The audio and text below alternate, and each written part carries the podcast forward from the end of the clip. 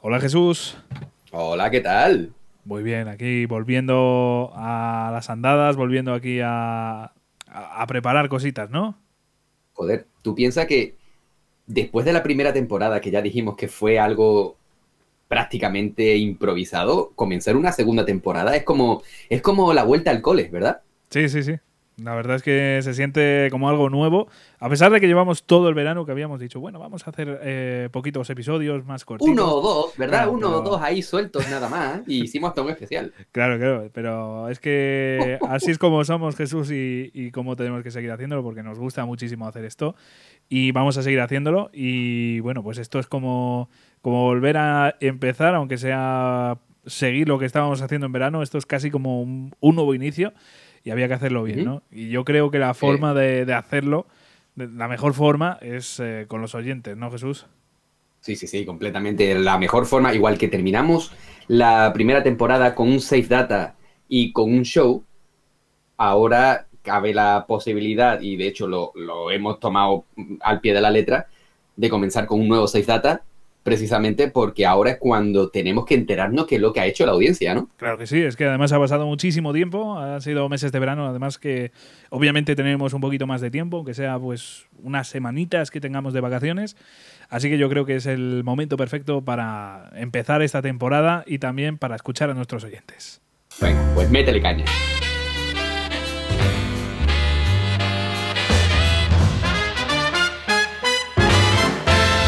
Así es, hemos vuelto, ha vuelto explorando videojuegos en una nueva temporada eh, en la que, bueno, pues vamos a estar plagada de noticias, va a estar plagada de novedades y en la que vamos a tener contenido lo mejor que podamos traeros por aquí. Desde luego, a nivel de invitados, ya os voy diciendo que vamos a tener una maravilla de invitados ya programados, ya definitivamente eh, concertada la cita con ellos. Así que, de verdad, esta segunda temporada pinta muy bien. ¿A que sí, Jesús? Pinta que yo todavía no me creo muchos de los colaboradores que vamos a tener esta temporada, porque estamos hablando de que son colaboradores que nos hace especial ilusión. Cuidado. Sí, sí, sí, sí. Y aparte, bueno, ya tenemos pensado mucho contenido. Eh, somos unos locos, o sea, en vez de descansar en verano nos hemos puesto a pensar y, Y, bueno, pues es que traemos bastantes novedades. ¿Cuándo vamos a poder coger las vacaciones de las vacaciones, Javi? Eh, no se puede, no se puede. No, somos capaces. Tú y yo no, no valemos para eso, no valemos para descansar. No, no, a ver, eh, eh, nosotros llevamos el término culo inquieto hasta su máxima expresión. Esto es así, es inevitable como un chasqueo de Thanos, ¿vale? Y, aquí estamos, segunda temporada, segundo, segundo o, mejor dicho, un nuevo reinicio, un reboot de Explorando Videojuegos pero que, esto, esto es una secuela de, las grandes, de, las buenas y de las que, joder, es que me hace ilusión, es que no te puedes imaginar la ilusión que me hace. Sí, sí, sí, es que a mí también, ya te digo, este episodio era tan especial que hemos tenido que retrasarlo unos días, así que bueno, imagínate lo, especial que, que es esta segunda temporada. Así que, siendo dos culos inquietos como nosotros, eh, aplazar un, programa para nosotros ya es. Eh, ha dolido. Ha dolido, ha dolido. Pero aquí estamos, aquí estamos y de verdad, con muchísima ilusión por esta segunda temporada, como dice Jesús. Y es que, de verdad, en este capítulo, aparte de, mm, de escuchar a los oyentes, que ya sabéis que Save Data es un espacio en el que eh, los protagonistas sois vosotros, que podéis mandarnos al correo expvideojuegos.com eh, vuestros audios, podéis ahora mismo, aunque sea, pero eh, obviamente si lo hacéis un poquito antes del Save Data, mejor, que así está más actualizado.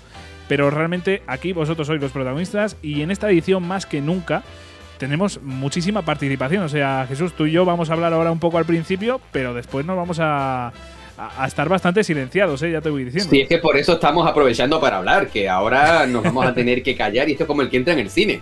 ahora silencio y a escuchar con atención. Sí, sí, bueno, iremos comentando obviamente los audios, iremos hablando un poquito sobre los juegos que habéis estado jugando este verano y directamente sobre lo que nos comentéis en los audios. Y antes que todo ello, como decía, pues vamos a hablar un poquito de las novedades de esta segunda temporada, porque hay alguna.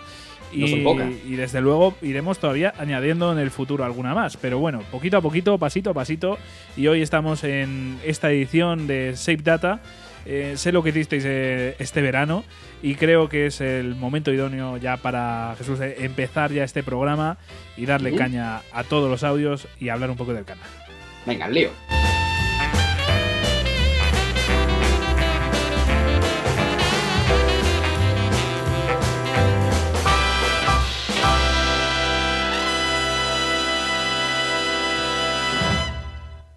Y bueno, como ya estábamos diciendo, pues hay novedades. Y la primera ya la habréis visto al entrar aquí a, Spotify, a Evox, bueno, donde, donde nos estéis escuchando, eh, ya os habréis fijado que el logo ha cambiado. O sea, con un diseño bastante distinto del original, bastante distinto también del de verano, pues un toque así, eh, yo me atrevería a decir como un estilo retro, ¿no, Jesús? Sí, sí, completamente, completamente. De hecho, a mí me, me huele a Marty McFly de Regreso al Futuro.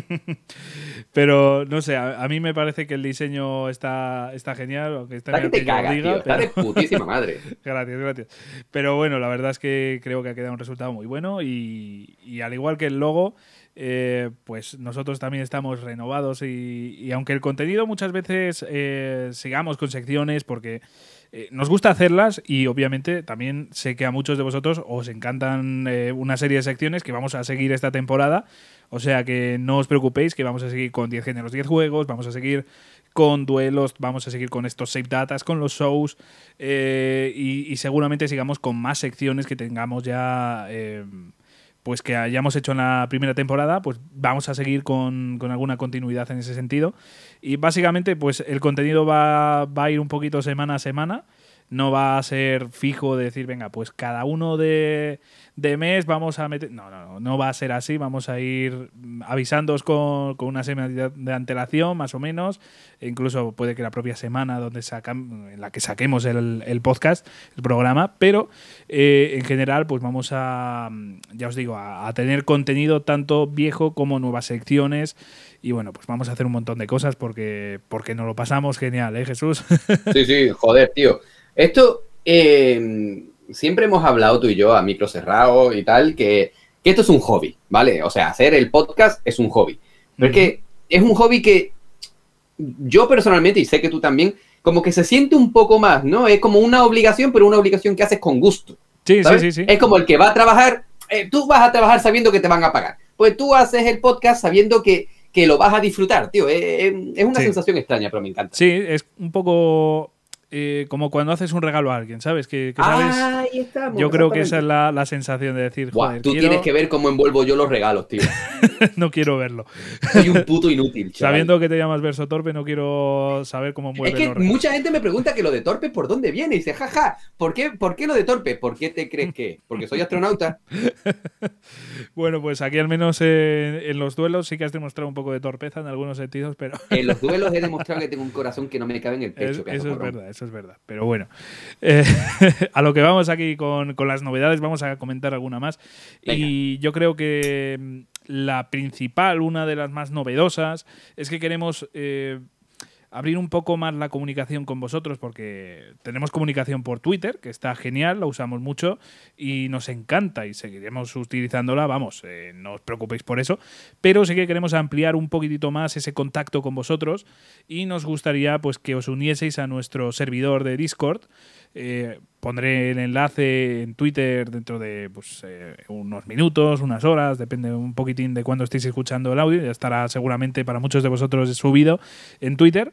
Pero pondré por ahí el enlace y nos haría muchísima ilusión que, os unieseis aquí a este servidor, porque primero para nosotros sería un gustazo poder leeros, poder interactuar con vosotros eh, en este tipo de plataforma, que creo que, que está realmente genial.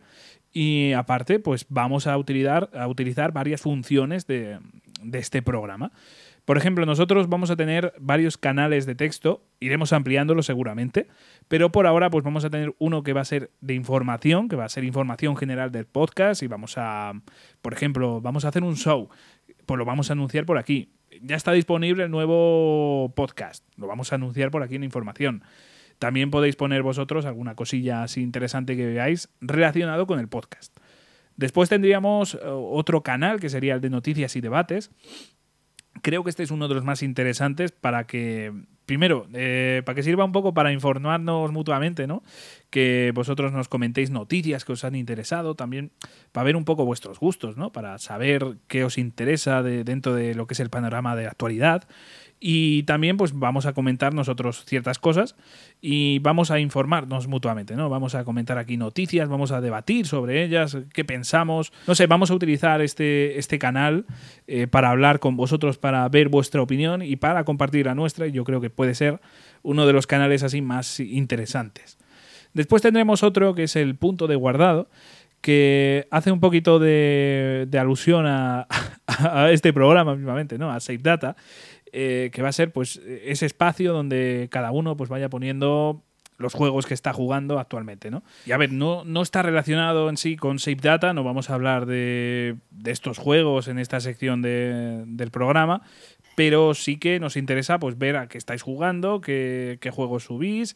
Eh, imagínate que, te haces Jesús pues con, con yo qué sé, un juego retro súper super guay, pues a mí me interesa verlo, ¿no? Y verla, ver que lo estás jugando, pues a mí me hace ilusión. Claro, y aparte tú piensas que con, con estas nuevas consolas, bueno, y también pasaba con la anterior generación y tal, que tú puedes sacar desde la misma consola capturas y demás, pues oye, igual que la subes a Twitter, pues puedes subirla a esta sección, a este apartado que tenemos en Discord para saber la gente pues a lo que está jugando y así pues poquito a poquito ir poniendo esos, no, te voy a decir gameplay porque no son vídeos, pero esas, esas pequeñas, esos pequeños pantallazos de los juegos, de los momentos más que más nos gusten. Eso sí, intentad evitar los spoilers como, sí, por hacemos en Twitter. intentamos, que no sería la primera vez que yo, con toda mi ilusión y con toda mi tontería, pues cojo, pongo una captura y alguien me dice, tío, eso es un spoiler y tengo que ir corriendo a borrarlo. Hostia, tío, perdón, perdón, perdón. Me ha pasado un montón de veces, pero a ver, niños, no hagáis eso. Eso está feo. Hay que tener un poquito de cuidado con esas cosas porque sí, hay. ¿Ves? Nuevo, nuevo motivo por lo del torpe. ¿Eh? ¿De dónde el torpe? Pues porque, porque soy ingeniero. bueno, hombre, pero. pero nada, es que. Es que es un, tema un poco delicado, ¿eh? O sea, el tema de hasta dónde llega spoiler o no. Uh, eso, eso, eso daría. Y, además te digo, me encantaría hacer un programa hablando sobre qué es y qué no es spoiler. Ya estamos aquí maquinando para futuros programas. Siempre es que es un tema de conversación muy interesante. Es que es muy bueno, muy bueno. y además muy bonitas y muy sanas por Twitter con gente sobre, porque siempre, siempre que debatas tienes que hacerlo de forma sana y respetuosa. Cuidado, ¿eh? Pero, claro, yo considero personalmente, y es mi punto de vista, entiendo el que no opine lo contrario, ¿vale? Yo considero que, por ejemplo, una película de los 90 o un videojuego de, imagínate, de la primera PlayStation, joder, tío. Que a mí me digas que el tema de, de Aeris en Final Fantasy VII, joder, tío. Yo sé que hay un remake por el camino, pero. Tú, si quieres, por respeto, yo no te cuento lo que pasa, pero que, joder, tiene más años que la potota, ¿eh? Es que yo no sé qué pasa. Por... a ver, te digo, te digo más. Te digo más mira, te pongo un ejemplo muy claro y además es relativamente nuevo. Persona 5, que es un juego que tú odias, por cierto. Lo odio a, muerte, ¿eh? Persona 5 ha sido un juego que ha jugado todo Cristo. Y yo fui de los últimos en jugarlo. Y yo no me comí ningún spoiler. Y yo no silencio palabras en Twitter ni nada, ¿vale? Yo simplemente veía que alguien estaba hablando de persona, pasaba para adelante. Ya. Es que, a ver, Llega un punto sobre todo. Yo lo entiendo. Sí, a ver, sobre todo cuando un juego está muy, muy de moda, sí que, sí que puede traer un poco de, de que sin querer, porque no lo haces con mala intención, pero hay muchas personas que sí que suben captura hasta de yo que sé, de la escena final, ¿sabes? Y sí, que me ha pasado. no, joder. Sí que me ha pasado en plan de comerme algún spoiler gordo por, eso, pero bueno. Eh, ya hablaremos de este asunto más adelante, pero sí que es un tema muy interesante y, en este punto de guardado eh, dentro de, Discord, pues tenéis un poquito de cuidado, no, no hagáis spoilers, pero pero realmente ya os digo que es un punto de encuentro muy interesante y en el que podemos ir comentando juegos que vayamos jugando, podemos decir, oye, pues eh, me encantó ese juego, tal, o, yo qué sé, no me, no me gustó, ya me dirás a ver qué te va pareciendo a ti, ¿sabes? Este tipo de cosas siempre con buen rollo, nada de decir, vaya, vaya mierda de juego, ¿no? Eh, Exactamente, y eso ahí sí que queremos dejarlo claro, ¿no? Nosotros somos, tanto tú como yo, somos bastante respetuosos, entendemos perfectamente todos los distintos puntos de vista de, de todos, ¿no? lo que, lo que hemos hablado mil veces, ¿no? Lo que para mí es una obra de arte, a lo mejor para ti, Javi, es una mierda, ¿no? Pero hay un tema que, no vamos a permitir bajo ningún concepto y es ni, acoso, ni malos rollos, ni nada. exactamente, hay que ser respetuosos con, el resto y este es un, punto de encuentro para todos en el que queremos que todo el mundo esté muy a gusto y en el que queremos que todos, incluido Jesús y incluido yo, pues eh, vayamos comentando cositas y nos vayamos conociendo y tengamos esa interacción con vosotros que de verdad que, tenemos muchas ganas. Y echemos un ratito bueno, tío, que para eso venimos y para eso nos gustan los videojuegos, para pues divertirnos, pues disfrutarlo y para estar bien, joder. Pues sí, efectivamente. Y después, eh, el último canal de texto dentro de este servidor de, Discord sería el confesionario torpe. Así, a primeras, ¿qué cojones es el confesionario torpe? Os preguntaréis. Eh, no me extraña para nada. Pues, déjame, déjame explicarlo a mí, Javi, por Explícalo tú, explícalo tú. ¿Quieres el El confesionario torpe es esa parte de explorando videojuegos que no tiene por qué tener absolutamente nada que ver con explorando videojuegos. Ni, con los videojuegos. exactamente. A ver, ahí, de una forma, os vuelvo a decir, de una manera completamente respetuosa y sin, y sin cosas raras, podéis sí, por favor, hacerme sin cosas a mí como a Javi también, cuidado, podéis hacernos eh, preguntas o hablar de vuestra vida y vuestras cosas y nosotros, en alguna sección, bueno, que eso, eso eh, estará destinado corrígeme si me equivoco, Javi, a los shows, ¿verdad? los shows, exactamente. Dentro de los shows vamos a tener un apartado eh, al igual que, por ejemplo, en Save Data, pues nos enviáis al correo eh, los audios y, demás, pues en este caso, en los shows, vamos a tener el confesionario torpe, que es eh, esa interacción que queremos tener con vosotros. Eh, por si alguien no lo sabe, el show es una especie de, digamos que es todo lo que hemos hecho hasta el momento, pues intentamos coger un poquitito de cada cosa, pues esa interacción que tenemos en Save Data con vosotros es este confesionario torpe. y ahí nosotros eh, iremos hablando, o sea, debatiremos entre Javi y yo aquellas cosas que nos digáis. Imaginaos, os pongo un ejemplo, no lo toméis al pie de la letra que os conozco. Esta mañana me he levantado y resulta que. Yo qué sé, que me han pinchado las cuatro ruedas del coche. Joder, qué putada, ¿no? Pues nosotros hablaremos sobre ello y intentaremos daros todo nuestro apoyo amigos y amigas, a través de nuestros micrófonos, ¿vale? A través del podcast. Y bueno, pues el objetivo es que entre todos hagamos una sección divertida, amena, graciosa, con el objetivo de que el show se enriquezca gracias a vosotros. Obviamente, si no queréis, no nos contéis cosas privadas, que, no es necesario, pero el objetivo es que nos contéis cosas de vuestra vida. También puede ser sobre videojuegos, ¿eh? Cuidado, estamos abiertos completamente a cualquier cosa, siempre y cuando sea desde el respeto. Pero el objetivo es que hagamos una sección graciosa, amena, pero que vosotros sigáis siendo los protagonistas como lo sois en Safe Data. Claro. También aprovechamos aquí para que nos hagáis alguna pregunta. Obviamente, si son demasiado personales, pues no las vamos a decir, ya os lo digo. Eh, Directamente no las vamos ni a mencionar, vaya. Claro, ser respetuosos en ese sentido, pero sí que si hay alguna duda o alguna cosa que no sea demasiado personal, pues sí que podríamos, eh, o, igual nos pedís contar una anécdota random y igual podemos contar alguna, ¿sabes? Eh, incluso... Sí, sí, bueno, al final, al final hacer algo gracioso, sí, me parece guay. Sí, sí, Así que nada, por ejemplo, se me ocurre, pues cuenta una anécdota random que te haya pasado este verano o, cualquier cosa, ¿no? Eh, pues algo así podría quedar muy gracioso, ¿no? Que lo pongáis ahí en, en el confesionario torpe. Así que, y aparte, pues obviamente, contadnos vuestras anécdotas, vuestras cosillas que, os apetezca comentarnos por aquí, e incluso pues preguntas o, bueno, pues un poquito lo que hemos comentado. Pero vamos a hacer de, este confesionario torpe algo muy gracioso y, y, vamos a pasar un buen rato en los shows con, con, este, con este apartado. Y después tendríamos ya por último pues los canales de voz. Seguramente en el texto añadamos, alguna cosita más, pero bueno, en los canales de voz eh, no vamos a utilizarlos demasiado, pero es posible que más adelante, ya os hablaremos un poquito más de ello, los utilicemos y podamos hablar con vosotros. En, algún, en alguna sección o alguna cosilla eh, ya os iremos comentando, pero sería interesante pues que pudieseis participar eh, ya no solo con audio, sino pudiendo hablar entre nosotros. Yo creo que podría ser algo muy curioso y muy bonito. Así que más adelante os daremos más detalles, eh, ya cuando se vayan acercando las fechas, que será dentro de unos meses, eh, hablaremos sobre ello. Y Jesús, pues hasta aquí las novedades de Discord. Hasta aquí podemos leer, ¿no? Hasta aquí podemos leer por ahora. Eh, dentro de un tiempo pues ya habrá más novedades y os iremos comentando con más cosillas porque esto no va a parar. Eh, Jesús y yo somos unas máquinas pensantes que estamos todo el día pensando y, planeando proyectos. Coño, si es que la mayoría de la segunda temporada la planeamos en la primera, tío. ya te digo. Pero bueno, así que nada, ya os iremos informando de más cositas y, y lo dicho, espero que muchos de vosotros os unáis aquí a Discord y que podamos crear una comunidad muy bonita como ya es actualmente eh, en Twitter porque nos hacéis llegar muchas cosas. Eh, en Evox también nos llegan algunos mensajes, poquitos, pero sí que nos llega algún mensaje y también se agradece. Pero a ver si en Discord pues creamos esa comunidad tan bonita que como la que tenemos que, que se haga palpable en un sitio, ¿no? Así que bueno, pues hasta ahí las novedades y ya, bueno, tengo una última ahora que lo pienso y de hecho me gustaría compartirla, ¿no?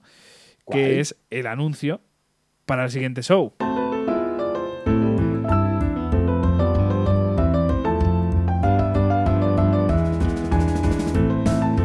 Todos y a todas, soy Alejandro Macía, compositor de bandas sonoras como Shipedo Purella, y en unos días me pasaré por explorando videojuegos. Espero que acudáis todos a la cita. Un fuerte abrazo y nos vemos dentro de poco. Pues así es, Jesús, vamos a tener a Alejandro Macía. Eh, qué maravilla, tío, qué maravilla. Un colaborador de Auténtico Lojo que aparte de, de ser un invitado increíble, es que nos ha facilitado todo y ha hecho posible que este programa sea tan bueno como va a ser. Es que ha sido súper majo, ¿eh? Es que súper simpático. Eh, un invitado de estos que te da gusto porque está todo el rato ahí también dando ideas y, y no sé, va a hacer de este programa mm, que iba a ser muy bueno. Lo, lo, ha hecho mucho mejor. Lo ha hecho mucho mejor. Alejandro, muchas gracias por colaborar con nosotros. Un abrazo. Y nos vamos a escuchar dentro de muy poquito. Tenemos muchas ganas. Y de verdad es que va a ser un show increíble porque vamos a repasar su trayectoria. Que a pesar de llevar pocos años eh, en esta industria de la composición de videojuegos, realmente ha compuesto para obras magníficas y muy importantes como este Purella eh, que estamos escuchando ahora mismo, que de verdad que me parece maravilloso la trayectoria de Alejandro, ya lo escucharemos en el show y de verdad es que ha trabajado para proyectos muy buenos y aparte pues eh, vamos a conocer mucho de la industria, porque claro, desde fuera puede parecer muy bonito la composición de videojuegos, pero tiene también algunos problemas que vamos a conocer y aparte pues también queremos conocer un poco cómo es la industria, ¿no? Dentro de, de lo que es pues crear un videojuego, el apartado de la banda sonora. Creo que va a ser un tema muy interesante y gracias a Alejandro podremos conocer muchos detalles y obviamente al ser un show pues también tendremos otras eh, secciones que vamos a ir viendo poquito a poquito, como ya decimos antes, pues eh, el show va a tener pues un poquito de todo lo que vamos haciendo sobre eh, en explorando videojuegos, ¿no? Pues ese 10 géneros, 10 juegos, pues aquí lo vamos a trasladar un poco a unos poquitos juegos, un duelo, en este caso, que en el primero no hubo. ¿Ya quiere dejarme mal delante del invitado, tío? no, no, no, en este caso el que lo va a pasar un poquito peor, pero no, desde luego no creo que haga el ridículo como tú, eh, va a ser eh, Alejandro, porque esta vez vamos tú y yo a ponerle canciones y él tiene que adivinarlas. Y bueno, pues también vamos a tener, como no, la sección de la mama y vamos a tener un montón de cosas que de verdad, el show de la próxima semana va a ser espectacular. Va a ser la leche. Así que os esperamos a todos, de verdad. Y ahora sí que sí, Jesús, eh, creo que ha llegado ya el momento que estábamos esperando. Venga, venga, tío, ya estoy nervioso, joder. estamos ya muy nerviosos porque llevamos aquí de presentación cerca de la media hora. Bueno, vamos, vamos a ser claros, tío. Sí. Llevamos un poquito más de media hora. un poquito más, pero por fallos La magia de la edición. no, pero bueno, realmente llevamos aquí Dios sabe cuánto, pero bueno, preparando el programa y haciendo muchas cosas. Es que, señores, señoras, queremos que esta segunda temporada sea maravillosa. Claro que y Javi y yo somos un poquito, un poquito tiquismiquis. Sí, quizás demasiado, pero hay que, hacer las cosas muy bien y, y llegados a este punto ha quedado muy bien. Así que vamos a continuar y de verdad, ha llegado ya este momento y vamos a comenzar ya a escuchar vuestros audios. Ya, ahora sí que sí, ya ha empezado Save Data y vamos a comenzar con el primer audio que es el de Fran. Nuestro ¡Hombre, Fran! Eh, es que aparte es. Aparte de ser un fiel oyente, ya lo decimos, ya está fichado aquí en Explorando Videojuegos, ya lo, ya lo voy diciendo, eh, porque va a participar mucho. Mm, eh, vamos, no, no, no te va a sustituir Jesús, no, no te alarmes, no, no, te asustes, que tú tienes tu plaza fija aquí a mi lado. pero ya, me, veía yo en, en, la, cora, en la cola del, INE, del INEM Podcastil. claro, pero, pero bueno, no, no, no, aquí, aquí tienes el espacio asegurado, amigo. Pero Fran ya está fichado por nosotros porque va a colaborar en más de una ocasión ya en la Y temporada ojito primera. porque el, el lugar que, que va a tener Fran en esta segunda temporada va a ser muy, pero que muy interesante. Pues sí, pues sí, porque va a salir en prácticamente todos o todos directamente los shows. Va a salir eh, como una especie de columna de opinión, por así decirlo. Eh, nos va a, a comentar cositas y no, no lo va a hacer Nos desde... va a deleitar con, esa, con esos símiles extraños de los que ya ha hecho gala en innumerables ocasiones, Claro que sí, como pero... el famoso caso de la pizza con piña y el jamón con melón. Sí, sí, sí. Pero bueno, Ojo. bromas aparte, Fran es un tío que sabe muchísimo y nos va a deleitar con su sabiduría desde el Templo del Agua. Ya lo vamos diciendo por aquí. Así que ahí, ahí dejamos este apunte y aparte, pues también va a colaborar con nosotros en algunos otros programas, pero bueno, eso ya a mayores. Por ahora vamos a escuchar su audio que lo ha hecho como oyente, no como colaborador. Vamos a escucharle, ¿vale, Jesús? Venga, Buenas a todos, Javi, Jesús, querida audiencia de Explorando Videojuegos. Hoy tengo una cosa que anunciaros y es que no va a haber entradilla cómica de ningún tipo porque cada no vez que- jodas. Esto no, esto no puede ser, Fran. O sea, no, puede ser verdad. tío. Y yo, siguiente audio. No, no, no, que- no, no. no, Me, niego, encima- me niego a escuchar a, a Fran sin soltar una coña, tío. Es que me niego. Alguna soltará seguro conociéndole, pero, pero desde luego, Fran, tío, tienes que empezar por lo alto, tío, que además No me jodas, tío. manda el audio el primero y no, no hacer chiste, tío. No, muy mal, Fran, muy mal. o algo de ese estilo, estos dos señores se pasan referenciándolo 50 capítulos y no es plan de que estéis razón. escuchando las bobadas que digo, que si versado torpemente, que si melón con jamón, nada, nada, nada. Eso se acabó. Vamos a ir directamente al grano. Eh, a pesar de que he jugado bastante poco, la verdad, debo decir, durante este verano, porque he estado liado con un montón de cosas, tal, y bueno, también me he ido de vacaciones. De hecho, eso está relacionado con el sistema en el que he jugado, que ha sido la Switch, porque bueno, me permite moverme de un lado a otro. Pero de todas formas he jugado poco y concretamente a cinco juegos. Entonces vamos a ir directamente. Bueno, Primero de ellos, está tan mal, ¿eh? The Legend of Zelda Link's Awakening. ¿Tengo que deciros algo de este juego? Sí, pero poquito porque primero os tengo que recomendar el análisis que hizo explorando videojuegos en su canal de YouTube Hombre, gracias. y que tenéis disponible. Sí, y por mi parte señor. solo decir que además de ese evidente apartado artístico tan bonito que tiene, tan llamativo, con muñecos como de plastilina, así muy cookie, una cosa que quiero destacar es que pues, pues es una, un tema que yo ya he dicho aquí en Explorando Videojuegos, que es que cuando un juego tiene un diseño de niveles robusto y una estructura muy bien pensada, por mucho que pase el tiempo y haya una serie de limitaciones técnicas que lo lastren, el juego sigue siendo la polla. Y este es un ejemplo clarísimo. Han cogido el juego original, le han hecho un lavado de cara, pero han mantenido todo lo que es la estructura de mazmorras, mecánicas y demás. Y parece un juego salido pues a día de hoy, en 2019 concretamente que salió. Es la leche, jugadlo, os lo recomiendo mucho. Segundo juego, Pokémon Unite. Tenía muchas ganas de hablaros de este juego porque suponía que gran parte de la audiencia no lo habrá jugado, teniendo en cuenta el- la mala recepción que tuvo el primer tráiler de este juego hace año y pico. Y la verdad es que yo vengo a traeros un poco luces y sombras al respecto. Las luces que me han sorprendido, la verdad, es que es un muy buen juego. Como juego es muy bueno. Es, bueno, para los que no lo sepan, es un MOBA, como el LOL, ¿vale? Que equipos de 5 contra 5 de intentar, en este caso, hacer más puntos que el rival en una especie de canastas que hay. Eh, está muy chulo, la verdad. Es eh, dinámico, ágil, eh, es muy entretenido y tiene, aparte de, bueno, el tema de la licencia de Pokémon, que para los que le gusten, pues está muy bien, y el rooster es muy variado, muy divertido y demás. Pero también está el tema de que las partidas son muy rápidas. Y una cosa que puede tener, por ejemplo, el League of Legends, que dices, joder, es que cada partida me lleva media hora, 40 minutos, no tengo ese tiempo, no voy a jugar. Pues es que el, el Pokémon Unite son 10 minutos, entonces te lo haces en nada. Es, o sea, invita mucho a jugar. Es un poco como En lo que vas al baño, las pipas, claro. Que te comes una, te sabe a poco y dices, bueno, pues voy a comerme otra y al final te acabas la bolsa entera. Aquí está Pues el símil. Pokémon Unite pasa lo mismo. ¿Dónde están las sombras?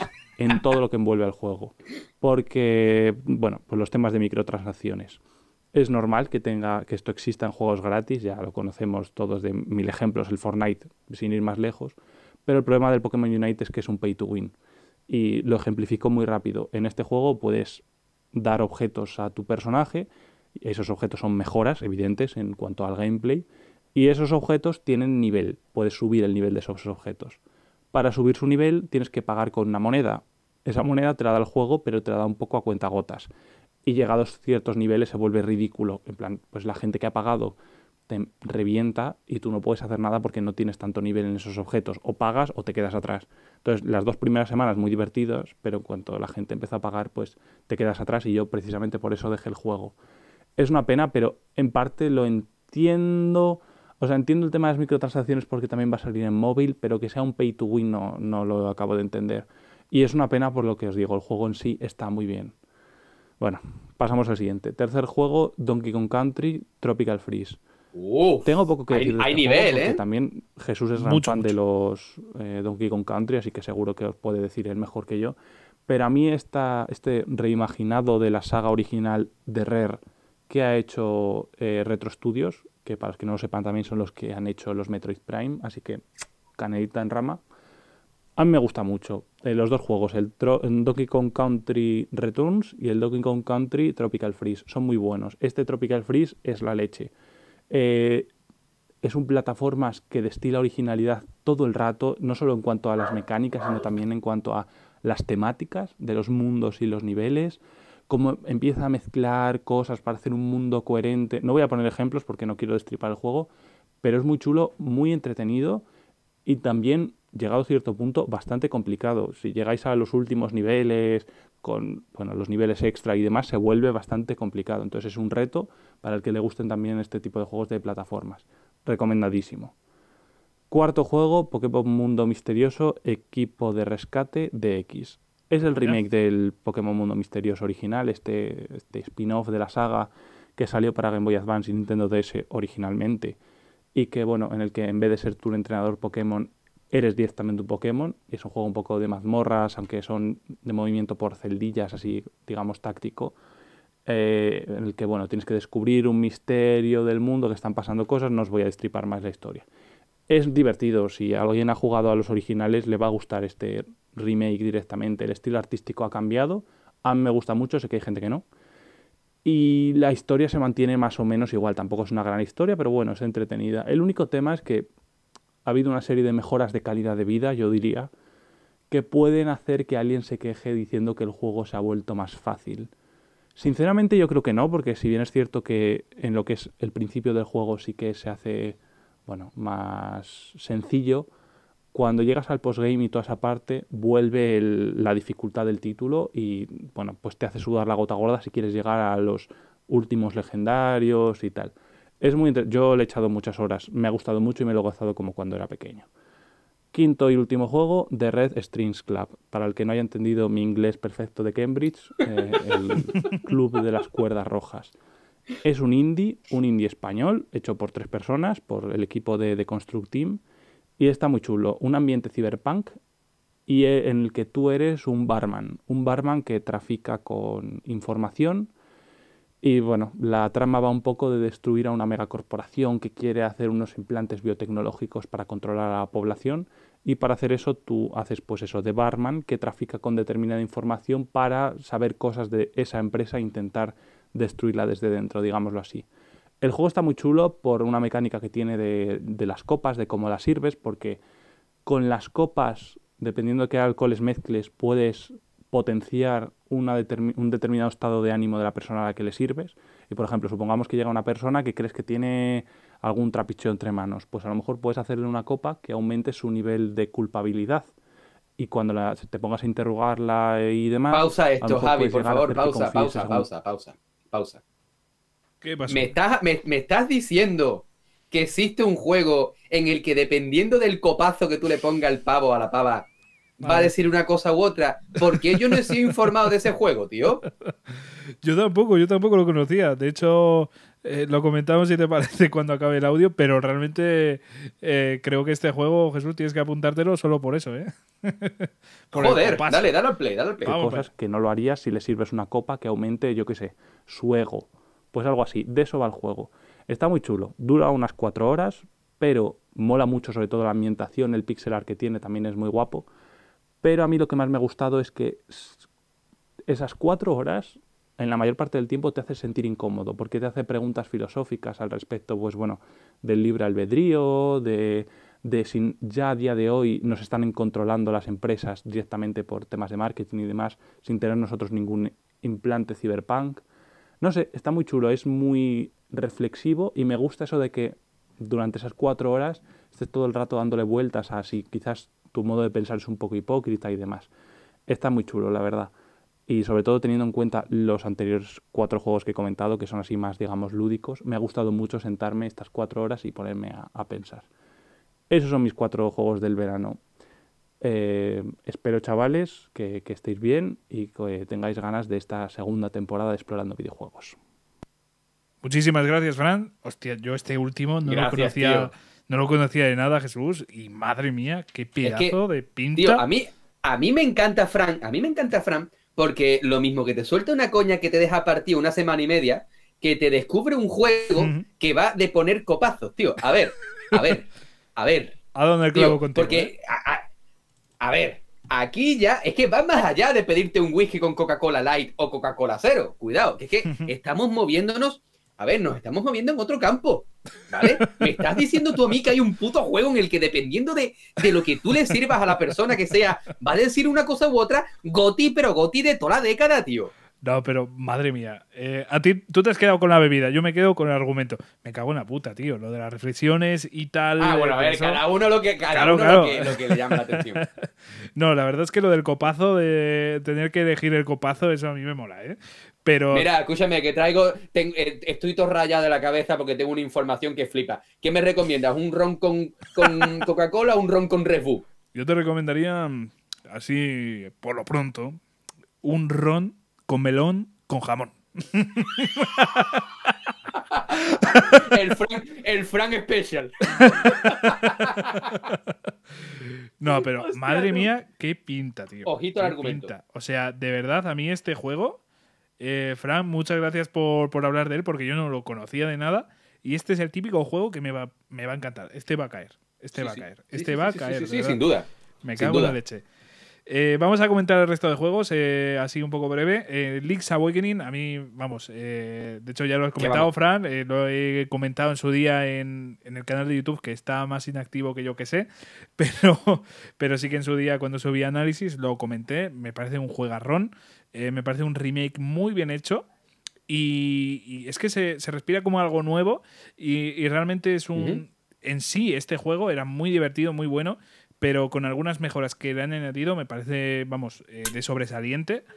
Eh, ya lo era en su día, pero ahora todavía más. Y, no sé, a mí me, encantó, me parece un remake muy disfrutable y un Zelda de verdad buenísimo, un aroma muy especial, muy único, que solo vamos a poder disfrutar en Awakening. Eh, de hecho, se ve porque hay enemigos de Mario.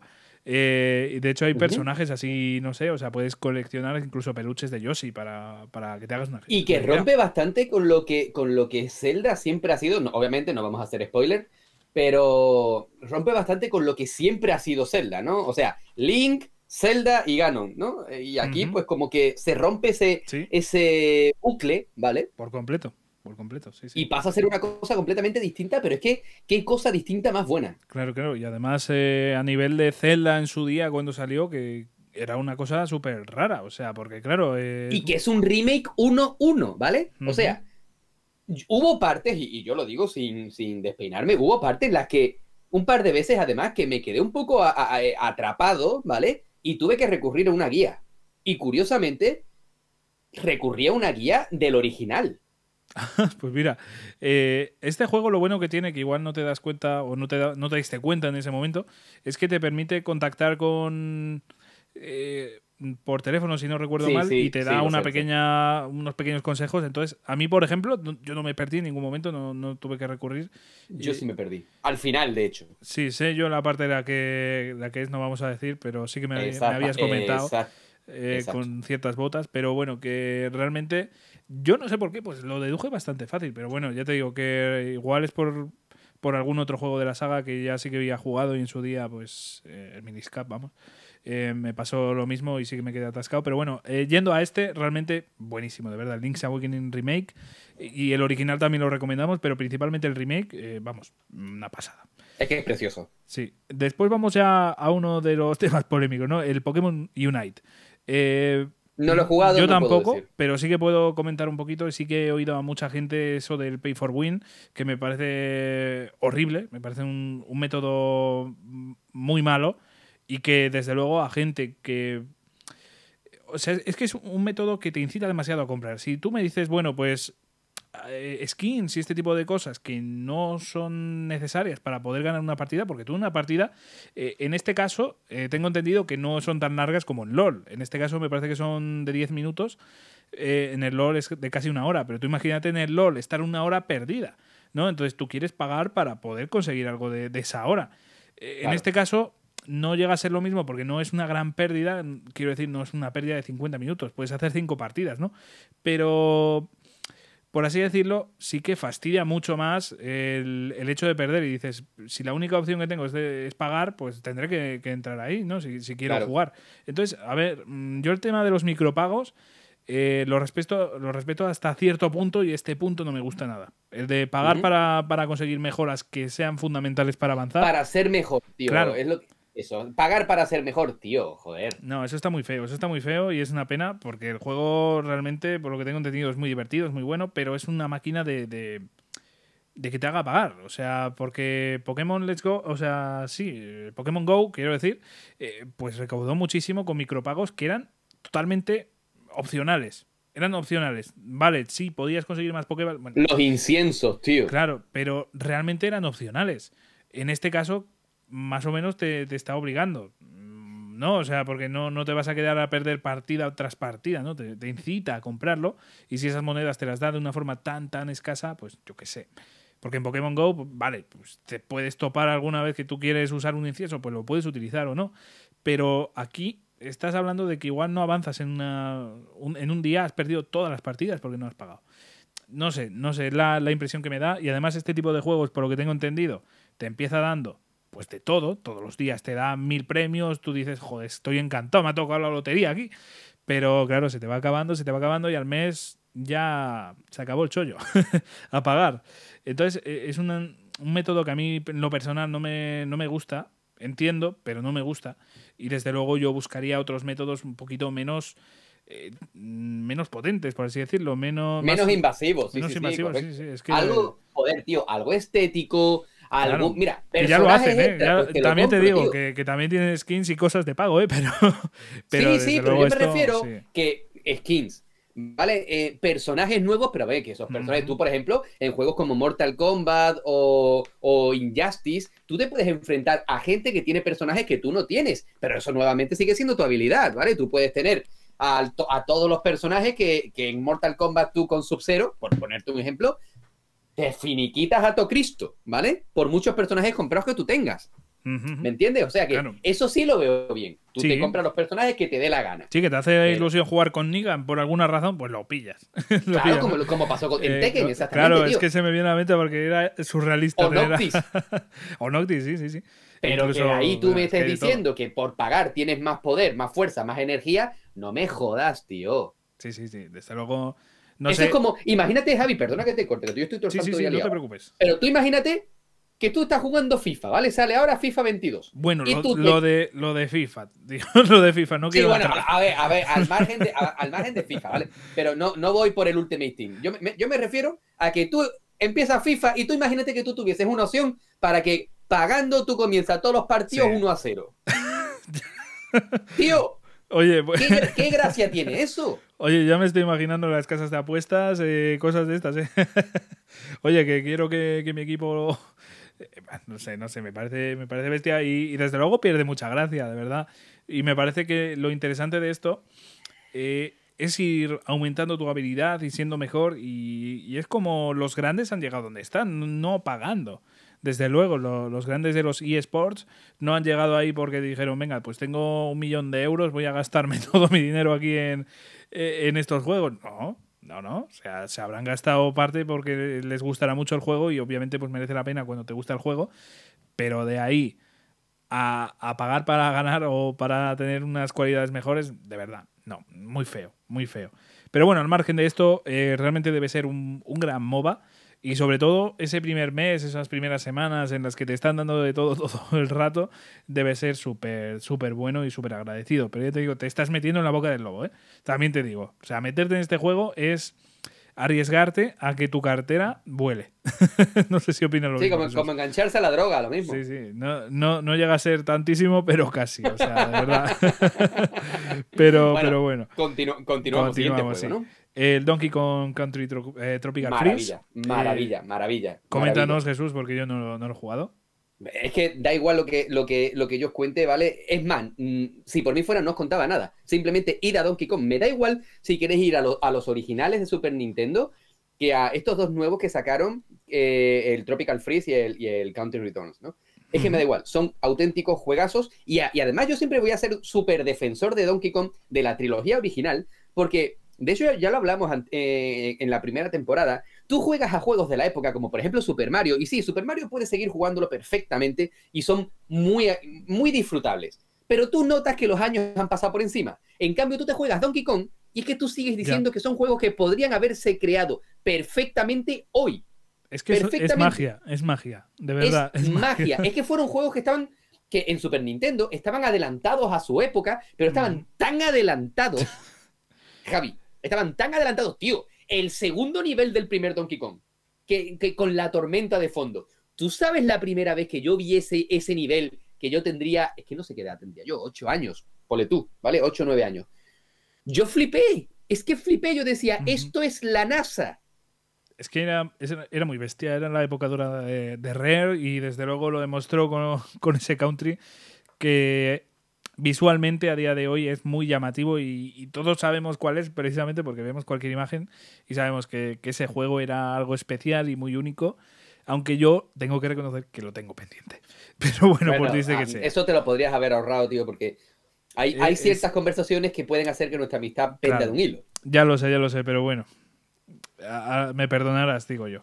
Sí, me imagino que sí. Pero bueno, volviendo, volviendo a, a los que decía Frank, son dos grandes juegos, de verdad, eh, consiguen, y es muy difícil hoy por hoy, que un juego, una nueva entrega de una saga clásica que lleva muchos años sin, sin aparecer eh, en, el mundillo, es muy difícil que siga teniendo su esencia. Tenemos algunos ejemplos muy buenos, como por ejemplo Street of Rage, ¿no? Que con su cuarta entrega, que a ti te encanta, por cierto, Javi. Me flipa. Es que tiene la esencia perfecta, sobre todo de, los dos primeros Street of Rage, porque para mí el tercero, aunque está muy bien, mm, mi favorito siempre ha sido el 1 y el 2, y por encima de todos, el primero, ¿no? Pero en la cuarta entrega, pues sigue teniendo la esencia. Y este Tropical Freeze y este Country Returns es que tiene la misma esencia, sobre todo de los dos primeros Donkey Kong. Eso es una maravilla, de verdad. Y jugadlo, porque es que no os vais a arrepentir. Es que es dinero bien invertido y tiempo bien invertido, de verdad, os lo vaya a pasar en grande. Pues confío en tu palabra y además, bueno, que sabemos que te encanta Donkey Kong y desde luego estos, vamos, quiero decir, habiéndote gustado el country, que puedas decir que están a la altura de, del magnífico country, tela, tela, o sea, tienen que ser buenos de narices. Y bueno, también nos comentaba el Pokémon Mundo Misterioso, equipo de rescate. Ahí me callo porque no lo conozco. O sea, no lo he jugado. Sí, yo jugué al original. el equipo de rescate azul, si no recuerdo mal, fue la edición que tuve yo. Y a mí me parece que en su día yo lo disfruté muchísimo, muchísimo, me pareció un juegarrón. Este remake, pues no me he hecho con él, la verdad, eh, pero de verdad que pinta muy bien. Y a mí por nostalgia, pues estoy seguro que me gustaría. No, no, no me he hecho con él realmente porque no he tenido tiempo ni he tenido otras prioridades, por así decirlo. Pero realmente entiendo que Fran se haya metido en este juego, porque de verdad es, es muy bueno. Y a mí me traería una nostalgia a mí en lo personal que, no puedo con ella. A mí me, encantaría, estoy 100% seguro y de hecho quizás incluso juegue el original porque también eh, los gráficos pixel art a mí me, me muchísimo, la verdad. Entonces quizás no me haga nunca con este remake y juegue el original toda la vida o yo qué sé. Pero bueno, también es decir que espero ya de haber hecho este remake que hagan de los siguientes porque, madre mía, hay algún juego ahí que es buenísimo, de verdad, es muy bueno. Y bueno, pues hasta aquí el audio de Fran. Jesús, vamos a, continuar porque se nos echa ya el tiempo encima, que vamos eh, bastante mal de tiempo. y tenemos muchos sí, bueno, eh, siempre nos pasa al principio que nos enrollamos más de la cuenta, luego yo creo que recuperamos el ritmo. Pero bueno, vamos, métele caña, tío. Vamos a ir, además el audio de Fran era un poquito largo, pero tenemos algunas, alguno también muy, muy largo que, que, tenemos también muchas ganas de escuchar. Pero vamos a continuar con el audio de Chris. Hola chicos, ¿cómo estáis? Espero que hayáis pasado un muy buen verano. Bueno, primero que todo quiero felicitaros por este programa tan guay que tenéis y por esta sección en la que podemos hablar todos un poquito de este mundo tan bonito que es el mundo de los videojuegos. Muchas gracias, Chris. Hoy quería hablaros de uno de los juegos a los que he estado jugando este verano. Perdonad mi inglés, pero se llama Return of the Obra Dinn. Es un jueguecito oh, indie en el que vamos a ser investigadores o investigadoras en función de la partida, porque el género es aleatorio, que tienen que embarcarse en el Obradín, un barco que hace unos cuantos años desapareció y ahora ha vuelto a aparecer. Entonces, lo que tenemos que hacer es desentrañar todo lo que ocurrió ahí. Para ello, solo vamos a cargar con un cuaderno, un reloj mágico que nos permite viajar en el tiempo, mucha paciencia y mucha capacidad de observación. Porque este juego está lleno de detallitos súper pequeños en los que nos tenemos que fijar. Entonces, concretamente lo que tenemos que hacer es identificar a todos los pasajeros que iban en ese barco y ver qué destinos corrieron. Entonces, para ello, ¿cómo lo haremos? Saltando en el espacio y en el tiempo. Gracias al reloj podemos viajar al momento de la muerte de alguno de los personajes. Y de esta manera veremos todo lo que estaba ocurriendo en ese último segundo, así como ir las últimas conversaciones y todo lo que estaba pasando en el barco en ese instante. También veremos cómo varias muertes se van concatenando, unas causan la generación de otras y todo se va uniendo como si fuese un puzzle en el que para ver estas identidades o para ver estos destinos tendremos que unir piezas muy chiquititas y tendremos que observarlo todo súper, súper bien. Entonces, lo más chulo de este juego es la historia, porque cuando vas desentrañando todo lo que ocurrió te sientes muy satisfecho. Y además hay tantos detalles tan pequeñitos que lo conectan y que van dando sentido a la experiencia que hacen que sea todo mucho más divertido. Luego, en el apartado gráfico, el diseño que tiene es en blanco y negro y tiene un estilo como de dibujo, como de carboncillo, que me parece que es muy acertado porque crea una especie de atmósfera un poco oscura, un poco opresiva, que hace que la experiencia sea todavía más interesante. Si tengo que ponerle a este juego una pega, sería que al ser una historia que tienes que desentrañar lo que ocurre, solo lo puedes jugar una vez. Pero bueno, a ver, tampoco es nada que un buen golpe en la cabeza y un poco de amnesia no solucione.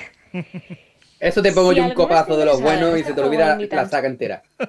Claro, te pones ahí el copazo del melón con jamón, del ron con melón con jamón y, pista, hombre, me cago en la leche. Solo yo lo compré en eh, para la Switch por unos 12 euros de oferta, aunque creo que vale unos 16. Y yo he estado jugando entre 15 y 20 horas porque he jugado muy tranquila, disfrutándolo mucho. Así que no creo que ninguno tengáis excusa para no jugarlo. Bueno, pues gracias por escucharme, un beso a todos y nos vemos.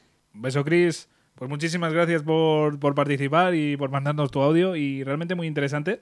Yo es un juego que no, conozco, la verdad. ¿no? ¿Tú sí que lo has jugado, a ver, A ver, no es que lo haya. No lo, no lo he jugado, pero tengo un buen amigo que lo ha jugado hasta, el, hasta hartarse y me ha hablado. Es que prácticamente me ha contado lo que es el juego en sí mismo, ¿vale? Obviamente no, sé lo suficiente porque tengo que jugarlo, pero sí me ha dicho, o sea, mm, cada día prácticamente me ha, me ha estado diciendo, juégalo, juégalo, juégalo, juégalo, juégalo, juégalo. No le he hecho caso, obviamente. Y... Pero sí me llama muchísimo la atención y sobre todo después de lo que ha dicho Chris, que desde aquí un abrazo enorme y qué bien, primer audio que, no, que nos manda, espero que en un futuro pues nos mande, nos mande más, porque la verdad es que ha sido... Me ha parecido muy bien como, como se ha expresado y, y, y, aparte su voz, ¿vale? Perfecta para, para radio. Sí, sí, la verdad es que tiene muy buena voz, ¿eh? Así que, Chris, muchas gracias por participar y te esperamos en futuros Save Datas, a ver si, juegas algún juego tan interesante como este, porque madre mía. Eh, yo he estado viendo imágenes mientras estaba. Y si no, y si no habla con Frank, y si no habla con Frank, que seguro que él te puede decir algún otro juego así raro. No, no, le, paso el contacto y.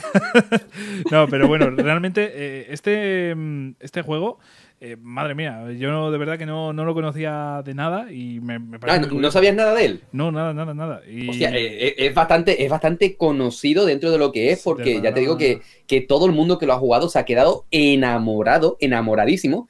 Y, vamos, si no recuerdo mal, también lo tenéis en Steam, si no recuerdo mal. No sé si en consolas como PlayStation y Xbox está, eso no te sabría decir, pero sí, yo creo que es una que Nintendo Switch, como bien ha jugado Chris, eh, para mí es la plataforma idónea para jugar a este juego. Sí, sí, sí. Es que la Switch es muy buena para indies, ¿eh? O sea que. Sí, sí, sí, sí, sin duda. Encaja ahí en, ese requisito. Pero bueno, eh, yo he estado viendo imágenes y desde luego me, llama la atención, ¿eh? Me parece. Sí, sí, sí, el apartado visual, lo que decía Chris, que está ahí como en blanco y negro y no sé. Eh, todo lo que ha comentado me parece un juego muy interesante y también otro, ¿por qué no? Que también va a caer seguramente. o sea que muchas gracias Chris por hacer que gaste dinero. Eh, muchas gracias, de pasaré la factura del juego. Espero que, estés dispuesta a pagármelo. Pero bueno, vamos a, continuar eh, con el siguiente audio. Venga. En este caso, de, un mítico de aquí, de, Explorando Videojuegos, de un oyente mítico que también nos ha enviado audios en prácticamente todos o todos. Es que ya no, caigo, yo creo que igual en todos. ¿Quién, quién, quién?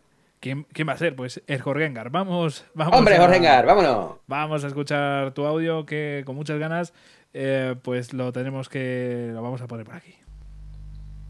A ver.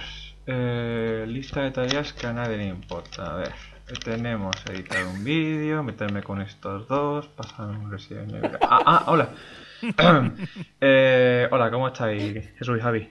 Hola, Espero que hayáis pasado un. ¿Qué tal? Y estáis pasando todavía que nos ha acabado un, increíble verano. Yo personalmente también lo he pasado bastante bien. O sea, me ha ido muy bien, la verdad. Puedes haber hecho mejor, pero bueno, me ha ido bien.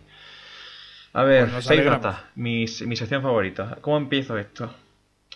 Vale, esto os voy a poner en contexto, ¿vale? Para que podáis entender la, delicadeza de lo, que, de lo que me ha pasado este verano, ¿vale? Y de antes, vais a ver. Ya sabéis que soy un fanático de cojones de Resident Evil. No hace falta que ni que me conozcáis en persona. Con que me veáis en Twitter todos los días sabéis que soy un pesado. No me callo la boca con esta saga. La amo. Me encanta Resident Evil. Me apasiona. Y eh, claro, yo cuando pues vi un, directo de Capcom, creo que fue, no sé si fue un N3, yo qué sé, no, fue. Creo que fue un evento de estos de, Sony. Y yo vi que anunciaron el Resident Evil 8, yo fui corriendo a, a reservarlo con un amigo, ¿no? Porque dije, esto, esto lo necesito en mi vida. Yo necesito en mi vida este juego. Normal. Bueno, eh, ¿qué pasó? Bueno, pues resumidas cuentas, sufrí una estafa, eh, uh. me quedé sin el Resident Evil 8 y sin el dinero. Joder. Fue más una época en la que me pilló pues de exámenes, eh, estaba muy concentrado con el ciclo y estaba muy nervioso. O sea, fue una época en la que lo pasé muy mal porque me quedé sin el juego que tanto esperaba y encima no pude recuperar lo que me pertenecía. Pasó el tiempo, no conseguía solucionar nada y dije yo, mira tío, ya que esto no tiene solución, voy a dejarlo pasar muy a mi pesar y voy a ponerme con otros juegos y a intentar mm, seguir para adelante, yo qué sé. Total, que claro, mm, este verano pues eh, me he pasado otros juegos bastante buenos y que vais a ver a continuación. El primero fue eh, una recomendación, en parte fue una recomendación de Javi, que aunque yo le, tenía siguiendo, la pista desde hace tiempo, nunca me había puesto a probarlo y me sorprende lo, lo, bien que, lo vistoso que es y lo guapo que está. Y es Pokémon Colosseum, y es que, vale, Pokémon es una uh. saga que también me encanta, desde, que soy un enano, de que tengo 5 años, y nunca pensé que este spin-off me gustase mucho más que mucho más que los últimos juegos de la saga principal. O sea, es que escoger los combates dobles que vimos con la tercera generación, pero, pero dar una vuelta de tuerca con los Pokémon oscuros, una dificultad bastante puñetera, hay que decirlo, pero que echaba de menos en la saga. Me ha sentado muy bien ese juego y, me, me, revivó bastante el hype por esta saga, que llevaba tiempo un poco apagado.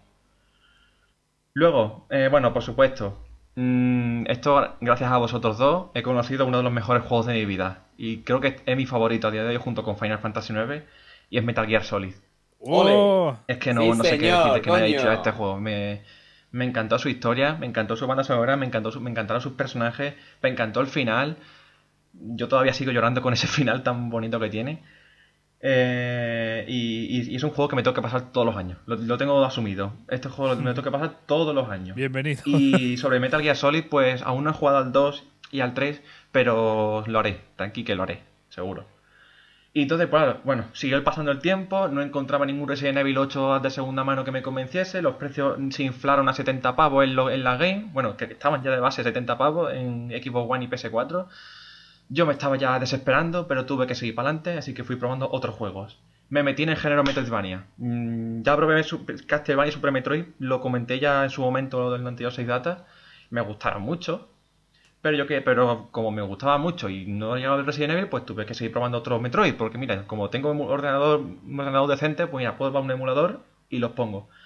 He jugado al Zero Mission, que es el primero en la, en la, cronología de Metroid, por cierto. Es un remake del primer Metroid bastante bueno. Y luego mi favorito hasta el momento que es el Fusion, porque mezcla la, bueno, pues es un juego más lineal, pero que toma la, una, tiene una, historia más narrativa, donde se ve un, un personaje de Samus mucho más humano, y además tiene mecánicas de o sea, ciertos conceptos y así como de terror, ¿no? Porque tienes hay un, como un Terminator que te está persiguiendo, eh, que, te puede, que te mata de, de, pocos disparos y que escuchar sus pasos, escuchar cómo la música desaparece y escucharlo acechándote, eso me encantó. Y además me parece un juego con un diseño de jefes bastante guapo. Y por último, eh, jugué a, Parasite Eve, que me parece, y lo voy a decir tal cual, me parece una mezcla perfecta entre Resident Evil, que es mi saga favorita de, hoy, y Final Fantasy, que es otra saga que me encanta. eh, bueno, supongo que a, conocer, creo que Jesús ha jugado al 2 y le encanta, así que imagino que, que también le gusta al 1. Pero es un juego. Sí, habéis jugado a este, ¿no? Lo habéis comentado. Sí, sí, joder, tío. Muy bueno porque mezcla, por ejemplo, eh, hay momentos que me recordaron un poco a la comisaría de Raccoon City en Resident Evil 2 y hay otros combates contra jefes que me recuerdan un poco a Final Fantasy. Fíjate cómo es la cosa que incluso ella, Brea, la protagonista, eh, una habilidad de las habilidades últimas que consigue es que es como una invocación, puede transformarse en una criatura que me recuerda un poco a Sirenas de Final Fantasy 8 y comienza a repartir putiazo a todo el mundo y, me encanta, me encantó ese juego de principio a fin, me parece muy muy bueno. Eh, y ya finalmente, eh, hablando con un amigo por Discord, eh, ya, ya pasaron, ya pasó como un mes más o menos, y un mes y pico, me dijo, oye Jorge, que, he visto el, el, Resident Evil 8 a 45 pavos en, en un CES de, Sevilla, y yo, una polla, como una olla, ¿no? Y, me, me, dice que sí, que sí, que sí, me pasa el enlace y al día siguiente fui corriendo de mi casa mañana, por la mañana temprano a Sevilla a por el puto juego. Y en cuanto lo tuve en mis manos, yo casi lloré. Eso para empezar. Y ese es el juego que más he jugado con diferencia este verano. Mm, me parece, yo creo que a día de hoy, eh, bueno, a día de hoy sí, es mi Evil favorito. me parece un juego prácticamente perfecto, con un diseño de niveles abrumador, una historia que, que lleva a la saga Resident Evil a otro nivel porque mezcla eh, perfectamente, además, mecánicas de Resident Evil 1, 4 y 7, y además cómo junta la historia con el 7 y con el...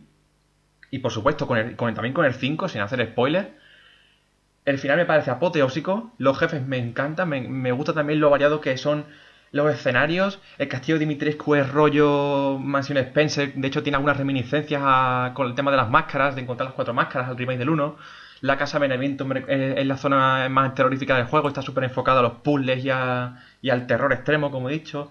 La presa de Moro está enfocada al plataformeo y a la acción, con un toque también de puzzle. La fábrica de Heisenberg está enfocada a, la búsqueda de objetos, con un diseño súper laberíntico. O sea, una variedad de, niveles, de jefes, de, de momentos, de momentazos y de documentos buenísimos que se me pone la piel de gallina. A día de hoy, me lo he pasado, creo, que 10 veces. O 9 veces, 9 o 10 veces. Madre de Dios. cuando lo tuve en mis manos, o sea, he tardado como 48 horas más o menos en pasármelo al 100%, porque la, eh, fue algo tan mágico tenerlo en mis manos y poder disfrutarlo de principio a fin, que encima es que me ha gustado más todavía de lo que yo esperaba.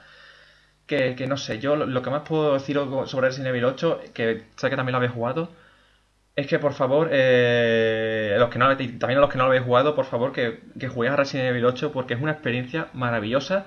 Quizás no es el mejor para empezar porque hay que entender un poco lo que pasa en el 7 para antes de meterse en el 8 porque si no no vais a entender gran cosa y, y es una sería una pena la verdad. Pero cuando juguéis al 7, si queréis podéis pasar al 8, aunque no tengáis toda la referencia y todas las conexiones, pues no pasa nada, podéis pasaroslo igualmente y lo vais a disfrutar porque es coger el sur, es la mezcla perfecta entre survival horror y acción. como la que pudimos ver en Resident Evil 4 y 1 y 4, respectivamente. Así que nada, esos son los juegos que. Esa, fue, mi, aventura con, con, Resident Evil 8 de principio a fin. Es el juego que más me ha costado conseguir en toda mi vida, macho, con diferencia. Pero me ha permitido también conocer otros juegos, incluso mi, o sea, mi juego favorito, Metal Gear Solid, y otros juegos que no esperaba que me gustasen tanto como Pokémon Colosseum, los Metroid estos y el Parasite Eve, que, que es una sorpresa muy grande. Y ya está, y eso, esas han sido mis aventuras por los videojuegos con durante este verano. Así que nada, espero que espero estar también ahí para la, siguiente temporada. Yo voy a empezar a estudiar un, sin tampoco irme por las ramas, voy a empezar a estudiar un B1 de inglés y es como el segundo de, ciclo, el segundo curso de, de mi ciclo.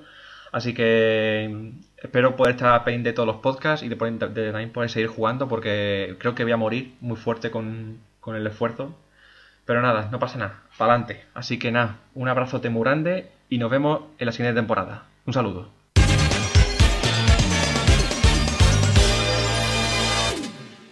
Bueno, Jorge, ya estamos en la segunda temporada. Enhorabuena. nada, nada, ya. Hemos llegado vivos. no, pero bueno, que muchísimas gracias y mucho ánimo eh, con ese curso, Jorgengar. Y nada, a ver, que vamos a comentarte las cosas que son muy interesantes, la verdad. Eh, porque ha jugado, ha jugado auténticos juegazos. Madre mía. Cuidado que son juegazos, ¿eh? Sí, sí, sí, sí. Mira, por empezar, vamos a dejar Resident Evil para el final. Eh, empezamos por ese Pokémon Colosseum, que vamos, me parece eh, uno de los Pokémon más serios, ya lo comenté en un programa, y realmente normal que, lo disfrutases. Y es que es eso, que actualmente la dificultad de, estos juegos de Pokémon ha muerto, por así decirlo. O sea, es muchísimo más sencillo, no hay... Hay poquito reto, por así decirlo, y esto sí que suponía pues un, gran reto. por ejemplo, para que te hagas una idea, eh, Pokémon Let's Go, Pikachu y Eevee no fueron los primeros que no tenían encuentros eh, con Pokémon salvajes, para que te hagas una idea. Así que, ya te digo, eh, no sé, es maravilloso la atmósfera que creaba este, este Pokémon, no sé, me encanta. Luego, y bueno, me alegro muchísimo, por cierto, de, que lo hayas jugado gracias a ese programa y, y que, vamos, que lo hayas disfrutado tanto y que te haya gustado. Y el que también has conocido gracias a nosotros y de verdad que estamos muy orgullosos, Jesús, eh, de, haber hablado de esto es de Metal Gear Solid, de verdad, es que es todo un privilegio y todo un honor eh, haberte descubierto la saga y haberte descubierto este juego y, que lo hayas disfrutado tantísimo, porque de verdad, eh, una de las joyas de, de, PlayStation 1 y en general una de mis sagas en lo personal favorita, creo que también de las tuyas, ¿no, Jesús? De, las primeras, primeras. Totalmente, totalmente. Eh, vivir, estar vivo y que te gusten los videojuegos, igual, juégate Metal Gear. es que de verdad. Así, así lo digo. sí, sí, Metal Gear es un juego obligatorio para, todos los amantes de una buena historia. Eh, la jugabilidad, pues puede que haya envejecido un poquito pero aún así a día de hoy yo al menos lo disfruto, quizás sea por nostalgia, pero viendo ejemplos como el Forgengar, a ver, se a ver, Javi, vamos a ser claro. Metal Gear ha envejecido mucho. Sí, sí, sí. Muchísimo. Pero es uno de esos juegos que tiene un alma tan grande que pese a haber envejecido tanto gráficamente como en cuanto a control, sigue siendo un juego súper disfrutable porque tiene una de las mejores historias jamás creadas en un videojuego y aquí nuevamente tenemos que quitarnos el sombrero frente a Hideo Kojima. Sí, sí, sí. Y también un diseño de niveles que no se ha repetido en la saga muy bueno, ¿eh? Muy estilo, ya lo, ya lo comentamos un poco en su día, pero no llega a ser Metroidvania, pero un poquito, ¿no? El, ese sentimiento de progresión, ese... Eh, sí, sí, sí, tiene muchos toques a Metroidvania, sí, correcto. Me encanta y es una cosa que no hemos visto a lo largo de la saga. O sea, bueno, hemos visto eh, pequeños resquicios, pero nada como Metal Solid 1, uno de los más especiales y desde luego lo que dices tú Jesús, la historia, una maravilla. Luego vamos a, hablando de Metroidvania, ¿no? Vamos enlazando aquí.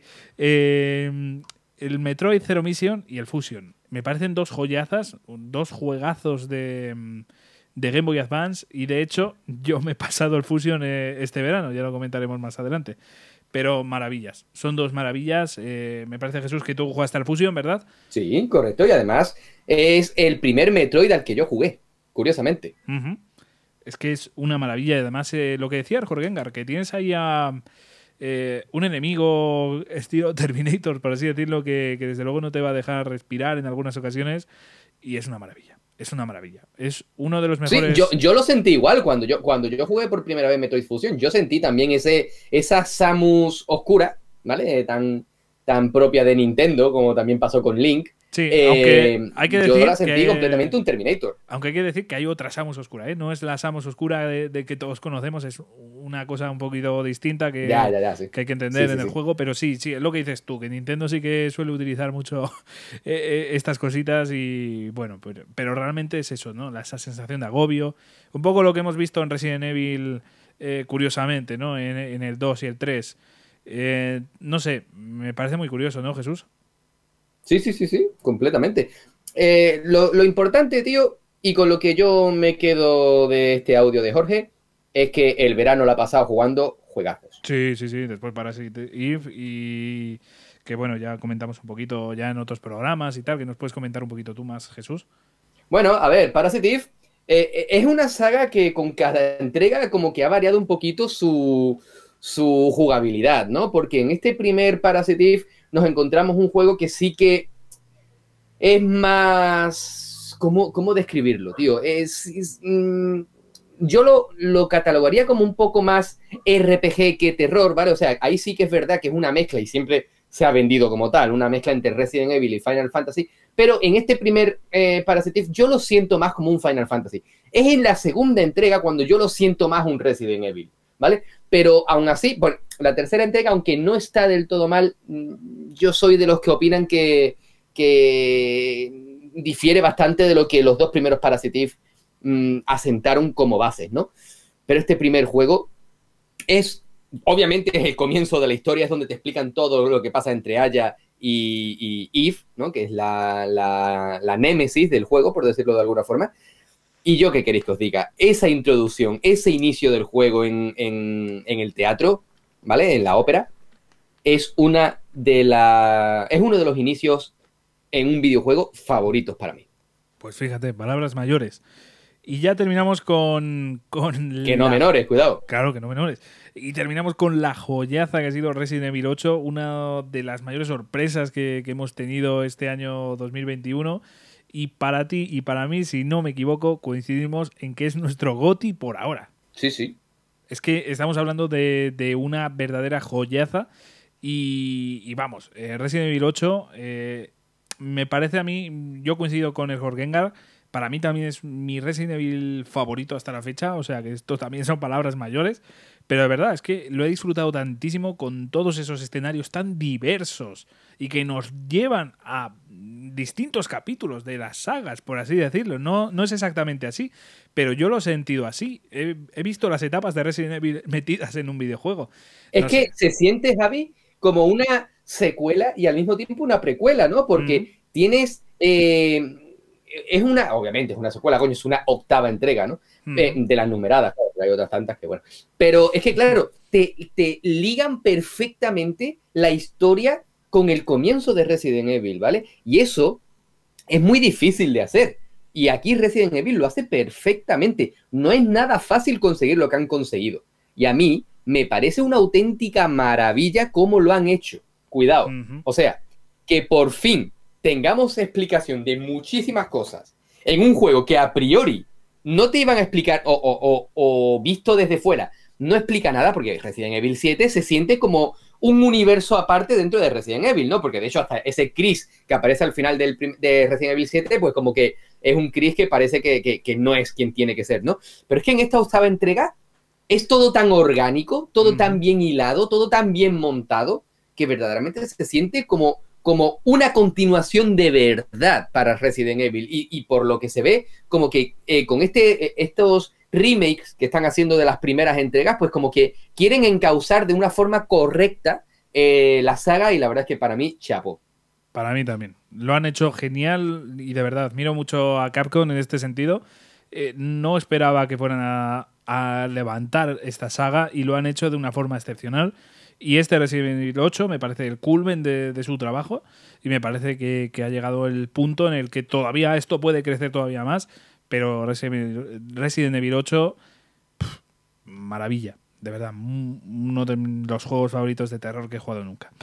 En fin, bueno, vamos a continuar con otro oyente. Scorringar, muchísimas gracias de verdad por enviarnos este audio con, estos pedazos de, juegazos que, nos has comentado, porque de verdad, maravillosos. Y lo que vamos a hacer ahora es ir con el siguiente invitado que, nos hace especial ilusión. Eh, nos hacéis ilusión todos, pero Samuel Aguado que es nuestro siguiente oyente, nos ha enviado un vídeo y especialmente nos hace ilusión porque podemos verte la cara, podemos ponerte el rostro. Eh, es una cosa que realmente no es necesaria porque nadie lo va a ver excepto Jesús y excepto yo.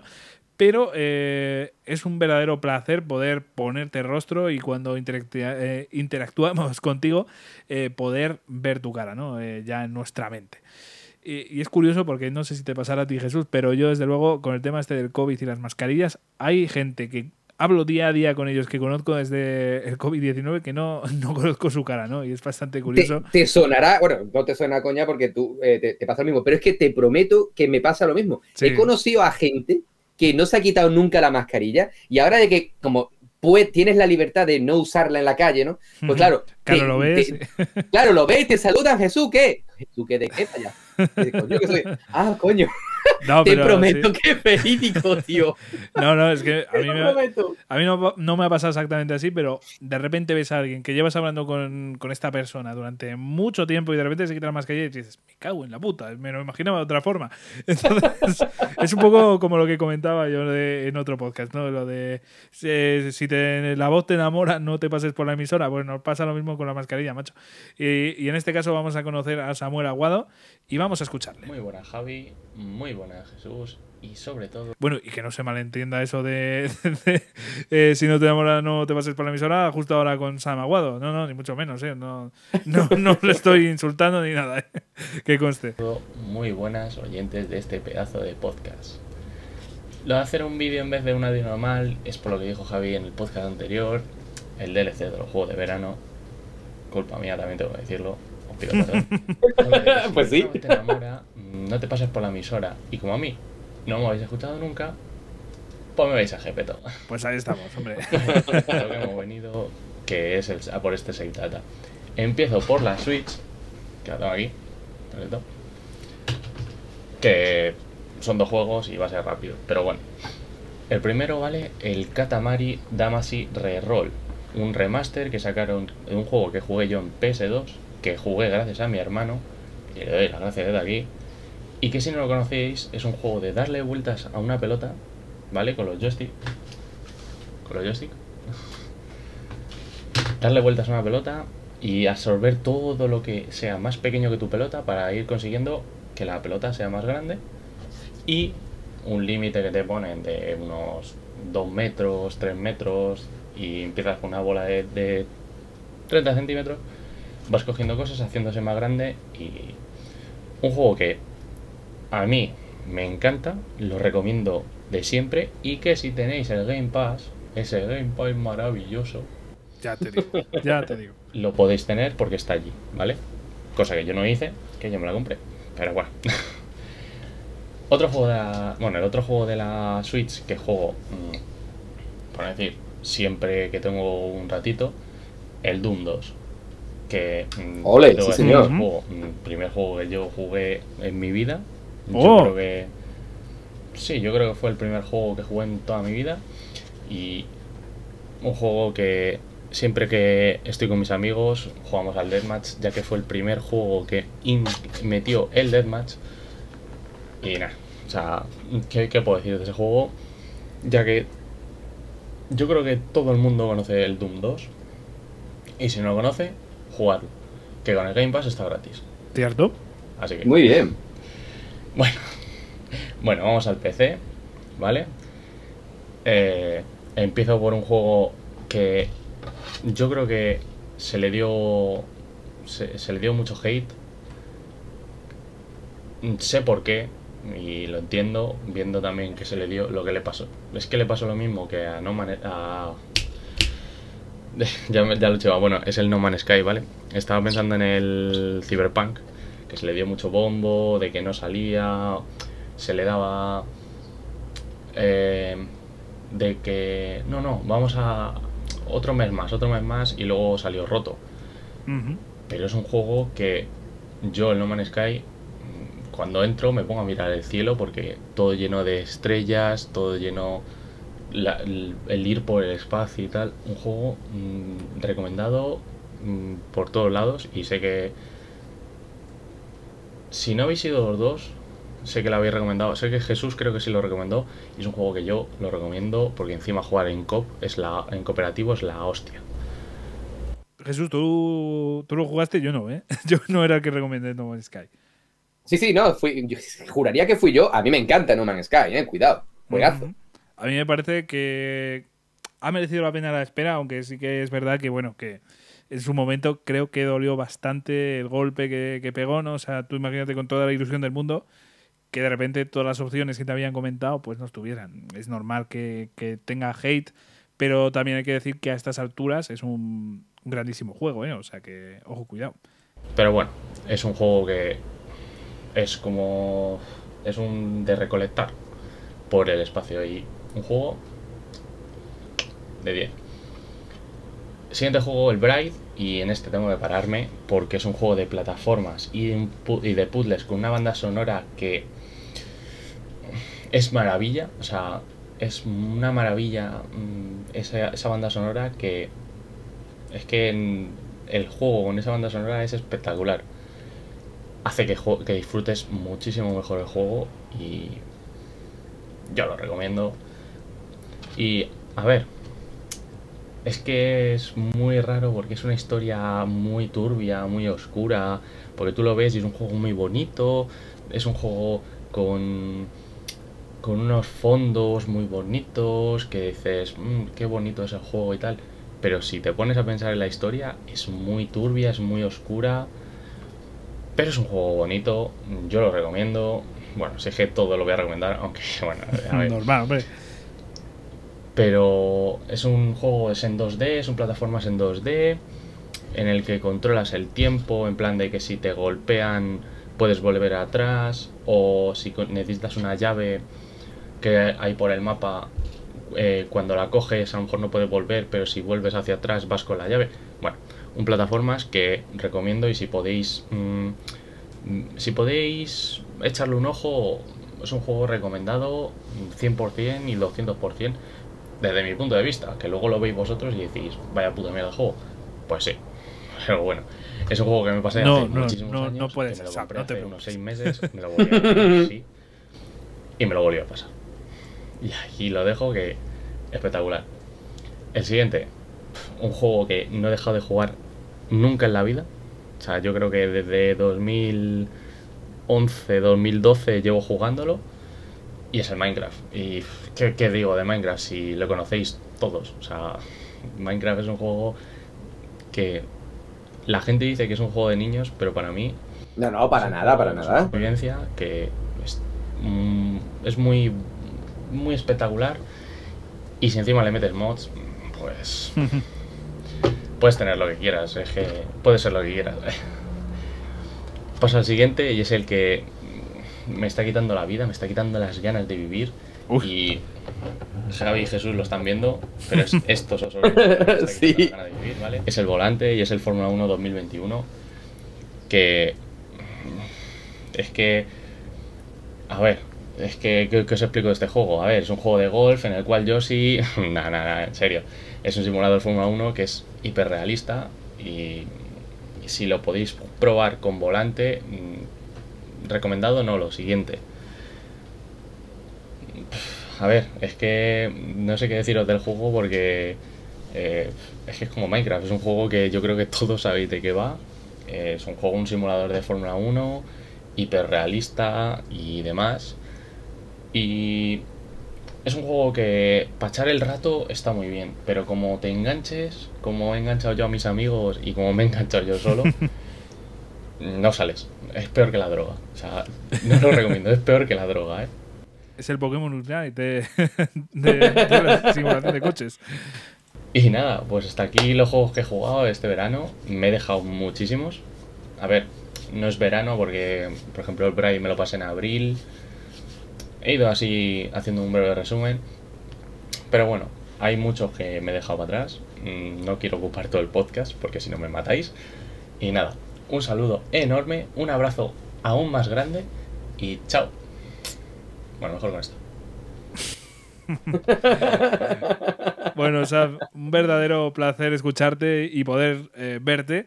Y de verdad, eh, tú no te preocupes, tú ocupa el tiempo que, requieras. no Sin ningún tipo de problema. Al fin y al cabo, el programa de hoy es para, para vosotros. Y si te quieres pegar 10 minutos, pues 10 minutos. Ha sido, ha sido una maravilla y siempre, siempre lo voy a decir, ¿no? Seis Data nos permite eh, comunicarnos directamente con nuestros oyentes, pero es que en esta ocasión es que le, incluso le podemos poner cara y eso es como que aumenta aún más la magia de la radio, ¿no? Pues sí, pues sí, la verdad es que es muy mágico esto y, es un verdadero placer, de verdad, Sam, que nos hayas mandado esto y esperamos más vídeos o audios en futuras ediciones, de verdad.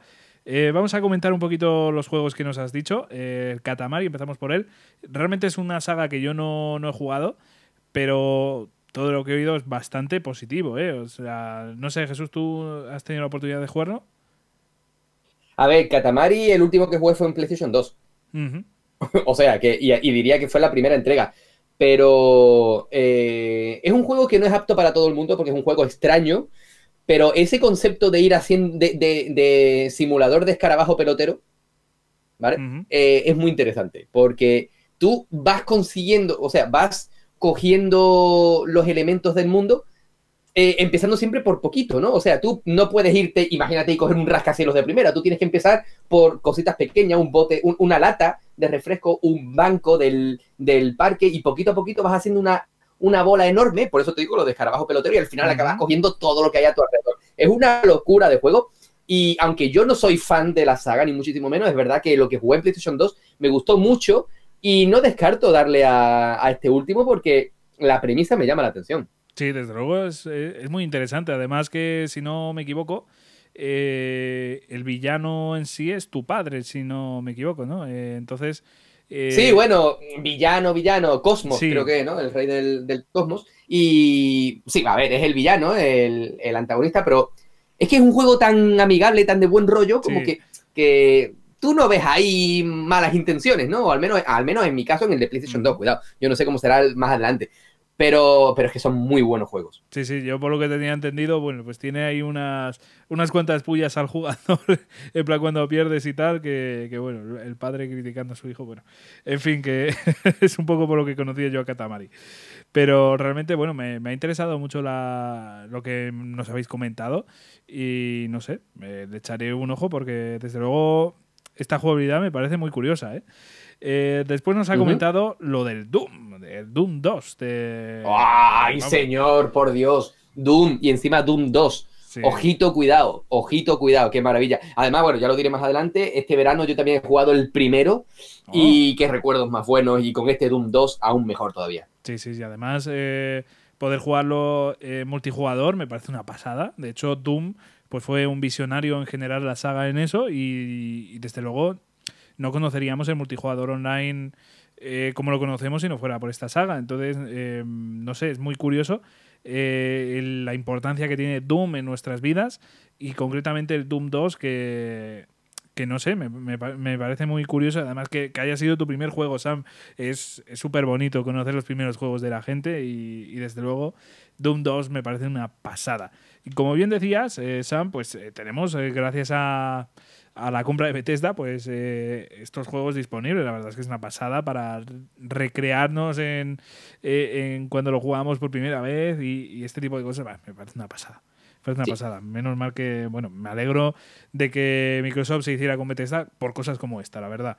Sí, sí, sin duda. Al final de eso se trata, ¿no? De, de dejar un poquito el hate a un lado y disfrutar de, de lo que estas plataformas nos, ofrecen. Y, por ejemplo, tener el catálogo entero en Game Pass, joder, eso es una auténtica maravilla. Y sobre todo, claro, nosotros que tenemos ya una edad, vale, pero tú ponte en el, en el papel de, gente joven que conoce estas sagas por primera vez. Si son capaces, porque no todo el mundo, y, lo entiendo, joder, eh, la, la, barrera principal que tú te encuentras en cuanto a calidad gráfica o control, eso influye. Pero si eres capaz de romper esa primera traba que te encuentras, joder, te encuentras juegos súper divertidos, ¿eh?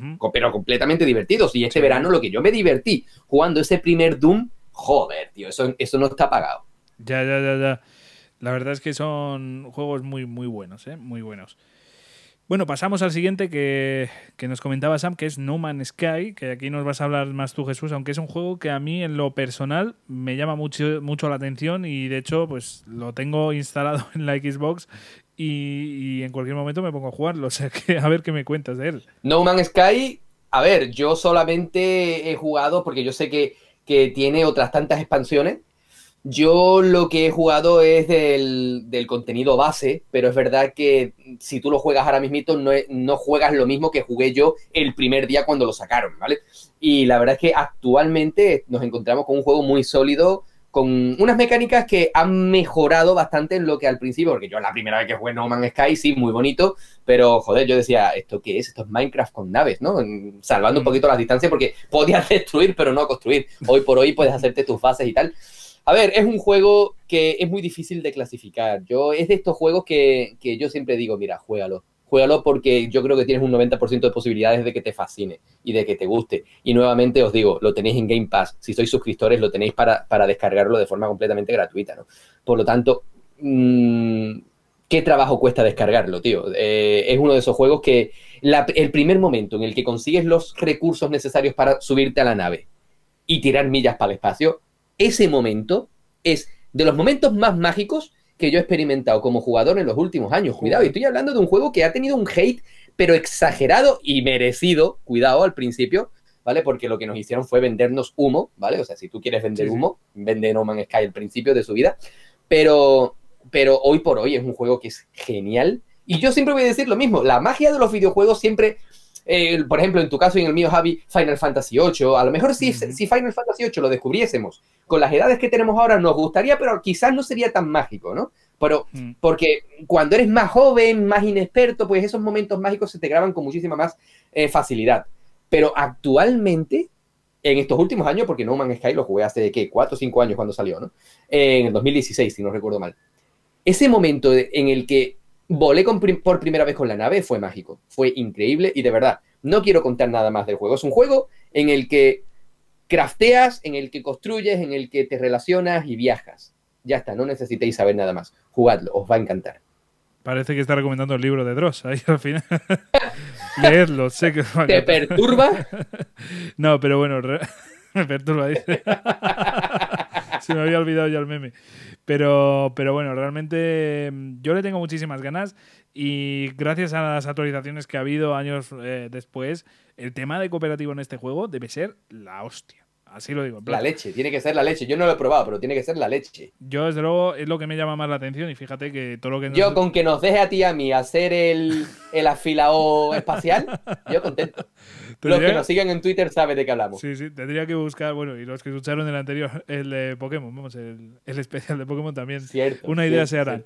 Pero, pero incluso el anterior también hablamos de esto, ¿eh? de la anécdota. Sí, posiblemente. Pero bueno, en fin, que, que me lío que habría que buscar un efecto nuevo, ¿no? Para el espacio, para no, para no tener ese, pero bueno, algo, algo habría que hacer si... algo, se, algo se nos ocurrirá. Desde luego este juego cooperativo, vamos, yo, yo es lo que quiero de, este juego. O sea, fíjate que todo lo que me has comentado me ha llamado mucho la atención, pero el tema cooperativo, de estar investigando junto a alguien mientras estás de, risas, mientras estás de... Mm, no sé, pasándotelo bien con otra persona, bah, eso, eso me flipa. O sea que me parece un plan increíble.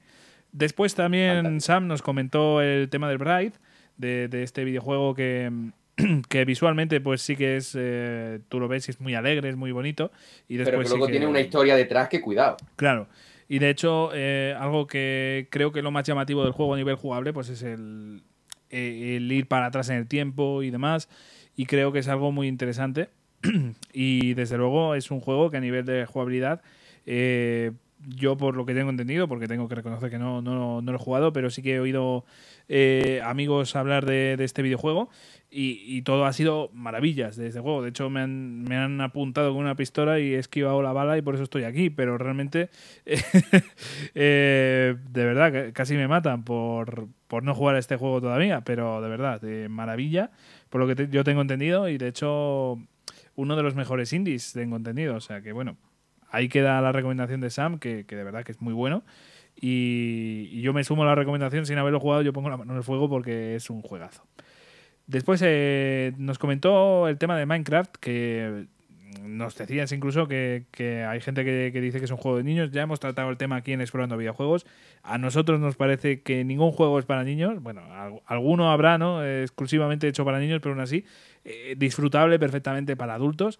Y el caso de Minecraft me parece un locurón. Me parece que es uno de estos juegos que no van a envejecer nunca porque es un juego que, que ha sido y que es perfecto. O sea, no necesita nada más. O sea, es un juego que te permite hacer de todo hasta eh, he visto proyectos rarísimos en plan hacer, no, sé, un, un, disco duro, no, sé, cosas rarísimas que, uno no se imagina que pueda hacerse en Minecraft, pero por las cualidades que tiene el juego dentro de sí, la, los recursos que ofrece, es que puedes hacer de todo. Y aparte, pues si añades mods y, y añades cosas, pues vamos.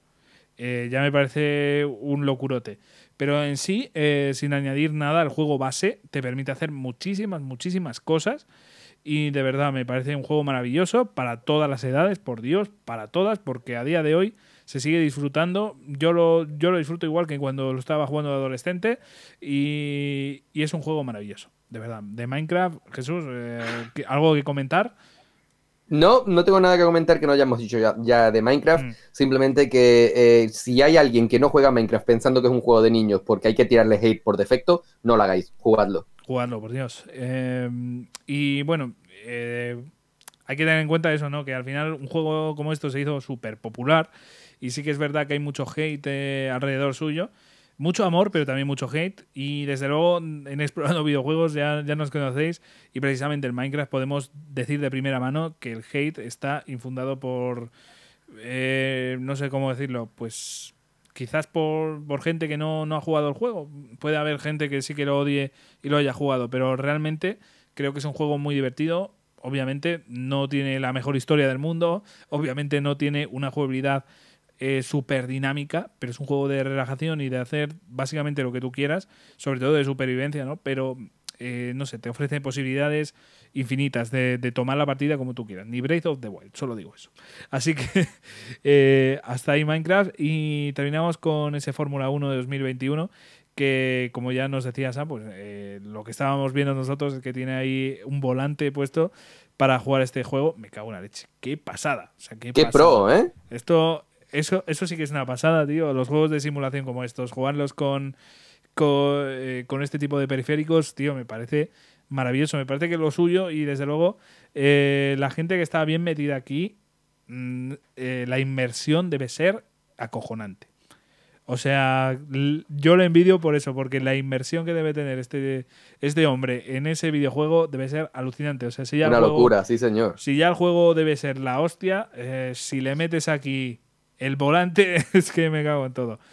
Eh, lo dicho, Sam, o sea, no, no podemos añadir mucho más a lo que has dicho tú. Eh, creo que todos sabemos más o menos lo que es el Fórmula 1, eh, la Fórmula 1, entonces, bueno, no, podemos añadir nada más aquí. Y nada, Sam, pues de verdad, un verdadero placer poder haberte visto la cara, ponerte la cara. Muchísimas gracias por tu audio.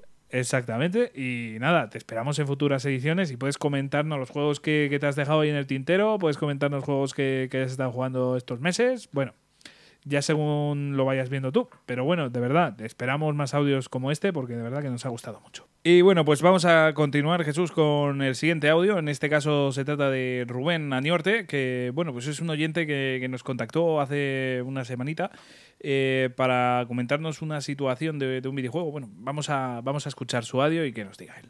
Venga. Hola, ¿qué tal? Pues yo he estado jugando este verano a un juego que es Dungeons and Dragons Dark Alliance, que salió en julio. Y bueno, que lo he visto, no se ha hablado especialmente de ese juego, pero tiene una cosa que me, que me llama la atención y es que es el primer juego de Dungeons and Dragons que sale en, eh, para consolas eh, en castellano. O sea, porque para PC sí que han salido muchos juegos de, de and Dragons totalmente doblados y traducidos al castellano. Pero para consola, aparte de que han salido menos juegos que para PC, muchísimos menos, pues eh, creo que nunca había salido uno que tuviera al menos los textos en castellano, porque los textos, porque las voces siguen, siguen estando en, en, inglés. Y ni siquiera es un juego que sea eh, totalmente RPG, o sea, es un hack and slash con toques un poquito de roguelike, pero no es un juego de, de rol como pueden ser los juegos de ordenador. O sea que mm, me, llama la atención que habiendo tantos juegos de RPG, o sea, género RPG, no haya ninguno para consolas de Dungeons and Dragons, que es eh, el creador básicamente de los, de los RPGs, eh, del concepto de juego de rol. Y, me, y, me, llama más aún la atención que no salgan en castellano, no sé. Pero bueno, es el primero que sale. A ver. Pues muchísimas gracias Rubén por este audio y vamos a intentar hablar un poquito sobre esto porque realmente creo que ni tú ni yo hemos jugado, ¿verdad Jesús? No, este no, pero antes de nada quiero, quiero, quiero dejar claro que, que me encanta, tío, que, que, tengamos audios de, de, oyentes nuevos, ¿no? Que, que no que no habían todavía tenido ese feedback con nosotros y que se animen a, a mandarnos un audio. Eh, es una auténtica maravilla y Rubén, muchísimas gracias por, por participar y esperamos con muchísimas ganas audios nuevos en los siguientes seis datas. Pues sí, sería un verdadero placer eh, contar con, más audios tuyos, Rubén. Eh, a ver, vamos a centrarnos aquí en Dungeons and Dragons. Eh, realmente es bastante curioso la situación que, dice Rubén, ¿no? Que, realmente salen menos títulos para consolas de, sobremesa, que salen más para PC, y además que, normalmente no salen ni traducidos. Al menos este con los subtítulos en, español, que, es normal, ¿no? O sea, al final eh, juegos de este estilo, o sea, sí que es verdad que, muchas veces se centran más en la localización eh, de textos eh, que, en los audios. Eso ya, ya, vamos, los que tienen el audio ya en español, me resulta hasta raro. O sea, eso es así, es hay poquitos juegos en, español, es una y, pena. Y, es una, y es una pena, cuidado, porque hay juegos de dragones y mazmorras, de Dungeons and Dragons, que, son bastante buenos, incluso que se han metido en el género MMORPG, como por ejemplo Neverwinter, ¿vale? El, este MMO de D&D, de, Neverwinter, es un juegazo. Cuidado. No, sé si lo habrás probado. No, no, no lo he probado, la verdad. Eh, está, está tanto para PC, para PlayStation, para Xbox, si no recuerdo mal. Total. Es un auténtico juegazo, pero nuevamente tenemos un caso como, por ejemplo, este Final Fantasy XIV, ¿no? Que es. Está en inglés. Y claro, yo me imagino que habrá gente que no querrá jugar un juego que no está traducido a nuestro idioma, ¿no? Por lo tanto, mira, oye, que, que te compro, te compro esa, esa idea pero que yo creo que si, si estuviese en nuestro tiempo anterior, la verdad, yo creo que podría tener una cantidad de jugadores mayor. Por ejemplo, la saga Yakuza, ¿no? Lo hemos hablado en varias ocasiones también. Yakuza, que es una saga que a nosotros nos encanta, ¿vale? Quizá no, quizá me equivoque, pero yo creo que si los pusiesen en español, quizá tuviese una mayor cantidad de jugadores, por eso de, no tener una barrera tan fuerte como el idioma en un juego que, es tan, tan narrativo, ¿sabes? Mm. Tú imagínate, yo qué sé, tío, tú imagínate que a ti te ponen. Bueno, te, iba a decir persona, pero es que claro, persona 5 vino realmente en inglés y luego lo tradujeron al español. Sí, sí, sí, sí. Pero ¿cuánta gente no se tuvo que esperar hasta la versión Royal para jugarlo? Porque es un juego tan denso, tan, tan denso, tan mucho texto, ¿no? Como, como dice el meme, que, que, para jugarlo correctamente, coño, pues mm. tengan que ir a, la versión en español. Eh, aquí estoy bastante, bastante con Rubén, ¿no? Que, es extraño que un juego que de una saga que nunca había venido en, español, pues al final venga, que siempre es una buena noticia. No lo, hemos, no lo he probado tampoco, pero la verdad es que nos lo guardamos porque de hecho ya lo habíamos hablado a micro cerrado, ¿verdad? Sí, sí, sí, la verdad es que nos llamó la atención, lo que pasa es que, bueno, pues no, no ha coincidido, pero bueno. Hay tantas cosas para jugar. Sí, demasiadas.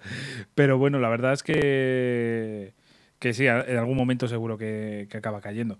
De hecho, también me llama la atención lo que comenta Rubén de, la jugabilidad, que, en vez de ser un RPG, un RPG por turnos, por ejemplo, que es un género que, bueno, a día de hoy es verdad que, es raro de ver un juego nuevo eh, por turnos. Eh, la verdad es que es algo ya difícil de ver, pero sí que es verdad que, bueno, que siendo un juego de rol estaría bastante bien ver ese tipo de jugabilidad o bueno, aunque sea un poco acción RPG, pero que no llegue al hack and slash, que eso ya es otro género totalmente distinto, ¿no? Entonces, bueno, pues es una, es una pena que, bueno, que al final, siendo el padre, como dice Rubén, de, de, este tipo de juegos, ¿no? Eh, vamos, es que fue los cimientos para crear el género RPG, pues que al final se haya quedado eh, este, eh, lo que es dragones y mazmorras sin un juego realmente así eh, no sé cómo decirte, pero así famoso, glorioso, o sea, un juego que mereciese llevar ese, ese nombre. Quizás haya alguno, pero a mí se me escapa. Y, bueno, pues eh, es una pena que no veamos ninguno así eh, en, el, tema de RPGs, ¿no? Pero bueno, y más en sobremesa que lo que nos comentaba Rubén. Pero bueno, eh, ahí queda esto dicho. La verdad es que eh, tomamos nota sobre este juego y quizás, bueno, en algún momento, quizás eh, tanto tú como yo le demos la oportunidad y lo probemos. Muchísimas gracias, Rubén, lo dicho. Sin duda. De verdad, muchísimas gracias por participar aquí en Safe Data y lo dicho, que si te apetece volver a mandarnos un audio para el próximo programa, nosotros estaremos encantados de ponerlo por aquí. Y vamos ya a por el siguiente audio, que todavía nos quedan unos poquitos más. Eh, como ya dije, hoy vamos a tener mucha participación y es todo un gustazo. La verdad es que me encanta porque estamos poniendo, estamos reflexionando un poco, ¿no? Pero realmente ha sido audio tras audio, ¿no? Desde que empezamos a poner audios ha sido esto una fábrica de audio, ¿eh? Como... Un no parar, sí sí sí, sí, sí, es genial. A mí me, está encantando esta edición de Secretata. Y ahora vamos a continuar con, un oyente eh, habitual, con una persona que, también nos ha enviado audios muchas veces y bueno, que es tan mítico para nosotros que incluso hemos utilizado eh, su saludo en una de las cuñas, ¿no? Que estoy hablando. ¡Oh! Ya sé de quién hablamos. claro, hombre, de Ricky. Vamos a escuchar. Hola, buenas Jesús. Hola, buenas Javi. ¿Qué tal? Eh, buenas, antes de nada, me gustaría decir que me encantó lo de el último audio que os mandaron, de, que decía que él eh, había confeccionado un matrimonio. el de Fran. Esto me encantó. Eh, os voy a llevar a los Pimpinelas. Bueno, y, también nos va a llamar Mario Luigi. ¿eh? Mario y Luigi, sí. un tuit al respecto. Eh, por poner antecedentes, es que Fran empezó su audio en el anterior programa diciendo el matrimonio conformado por Javi y Jesús. Esto, esto, esto es la hostia, puto Fran. y nada, este verano pues he estado eh, liado jugando a, sobre todo al Jedi Fallen Order, que lo tenía eh, ahí pendiente y pendiente y pendiente. Digo, este verano en vacaciones lo pillé y me lo, me lo fundí en el canal. lo terminé entero y me encantó el juego. Buenísimo. Eh, una vez, aparte que, que soy muy de Star Wars también, me gusta mucho Star Wars. Eh, después me puse con el Doom Eternal, que me lo terminé también. Eh, todo en equipo serie X, y el Doom Eternal con el parche en Gen se ve de escándalo, en pedazo de juego, acción sin. Vamos, todo el tiempo, nada más que coges el pad, ya está. Hay, hay acción por un tubo y no para. a mí me ha encantado el Doom Eternal del tirón, tal como puse a jugar, me atrapó y me lo terminé entero. después quería cambiar, perdón, quería cambiar de tercio, em, relajarme un poquito después de tanta acción y me puse con el Sonic Force, que me lo hice en dos directos porque es muy cortito. Lo tenía ahí que lo compré hace tiempo y digo, ah, pues vamos a jugarlo y, y me lo terminé. En dos directos, vamos, no, no tardó mucho. Y después me puse con The Ascent, que la verdad que es un juegazo. Me, también me lo terminé eh, y me gustó mucho. No me lo terminé al 100%, me faltan eh, misiones y eso, pero bueno, lo que es la historia me lo pasé y ya está. Y después me puse con Hades. que ese todavía no, me lo he terminado. Me lo he terminado cuatro veces, pero hay que pasarlo diez veces para ver el verdadero final. Entonces, últimamente juego a Hades. Eh, después solo después juego a Hades. Y por último juego a Hades. Pues, me está absorbiendo eh, últimamente el Hades. Eh, y recientemente he empezado el Psychonauts 2, que la verdad que me está gustando mucho. La historia, la ambientación esa así de pesadilla antes de Navidad, ¿sabes? Como las películas estas. Y, y eso, y me está gustando. El Psychonauts 2 me está gustando por ahora. Está muy bien. Y eh, de retro, que me comentó Javi en, el, en Twitter de a ver los juegos retro que he jugado, pues cuando me pongo a jugar retro eh, picoteo mucho. ¿ah? Está jugando al Estrijo Rey 1, está oh. jugando a, mm, al Rocket Knight Adventure, está jugando a, mm, al Rayman, a, este al Rayman dijo. Es uno que te parece a Rayman, al Dynamite Eddie de mm. Mega Drive. juegazo, eh, chaval. Y está jugando en Super Nintendo, está jugando al Super Star Wars. bueno, picoteando. El retro me gusta picotear. Los días que, me da por jugar retro, digo, venga, voy a jugar esto, voy a jugar al otro, voy cambiando. Al Night of the Round de Super Nintendo, que lo habían recreativa, que está muy bien. Eh, jugué al Capitán Comando de Super Nintendo, pero no me gustó porque es muy lento. En Super Nintendo no me hace mucha gracia. Prefiero jugarlo en recreativa. Y eh, nada más. Próximamente, juegos así que quiero pasar próximamente. Bueno, ahora mismo estoy con eso. Quiero el. retomar el Sekiro. Tengo ganas, tengo ganas de jugar Dark Souls 3. Pero no me da la vida para más. Así que nada más. Eh, un fuerte abrazo y muchas gracias. Venga, hasta luego. Muchas gracias a ti, Ricky. Un abrazo, Ricky. Un fuerte abrazo y vamos a comentar un poquito esto, pero es verdad, un placer tener a Ricky. Por cierto, que nos ha ido comentando que lo ha jugado en el canal. El canal es Ricky LSV, ¿vale? Podéis buscarlo ahí en Twitch. En Twitter también es muy activo. Incluso también tiene su propio eh, Discord. Así que, bueno, muy, muy interesante, ¿eh? de verdad, el contenido de Ricky. Eh, vamos a, ir hablando un poquito porque, madre mía, ha sido un audio intenso, ¿eh? Madre mía, cuántos títulos ha jugado este hombre, como debe y todos buenos, ¿eh? todos muy buenos. Eh, alguno me voy a dejar, ¿eh? seguro, porque nos ha comentado tantos que no me ha dado tiempo a apuntar alguno. Pero bueno, vamos a comenzar por ese de Jedi Fallen Order, que, bueno, tanto a ti como a mí, Jesús, nos flipa, nos encanta. Nos Pero de una forma que no es ni normal.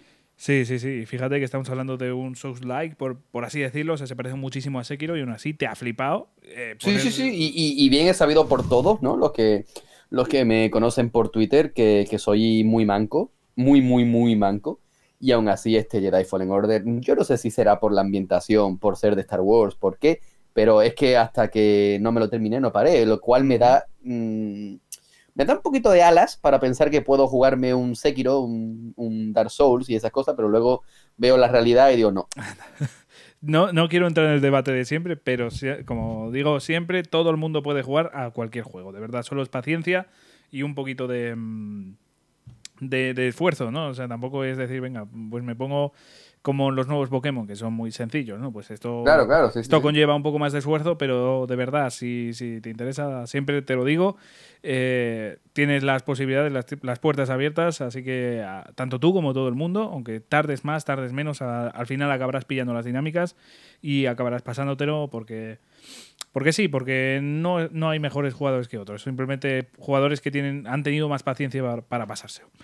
Eh, bueno, vamos a continuar, aparte de Jedi Fallen Order, que de verdad, una pasada, un, verdadero juego de Star Wars, de estos que mm, no solo rinden tributo, eh, sino que eh, apelan a la nostalgia, te, crean cosas nuevas, porque de verdad, el universo de este videojuego es bastante curioso, porque no, no sé, no, yo no me lo esperaba así, no me lo esperaba así, de verdad. Entonces yo creo que a cualquier fan de Star Wars le va a encantar, le va a encantar. Después tenemos ahí el Doom Eternal, que hoy ya hemos hablado de Doom, pero, pero aquí seguimos hablando de Doom. será por algo, ¿no? Al final Hombre, estamos es, que Doom Eternal, es que Doom Eternal es un juego que, que como tal se presta a hablar de él, porque es tan frenético, es tan divertido, es tan... No sé, es como que risa tanto el rizo de la saga que yo sinceramente no sé qué es lo que se van a inventar para una nueva entrega, pero lo van a tener muy difícil. Ya, ya, sin duda.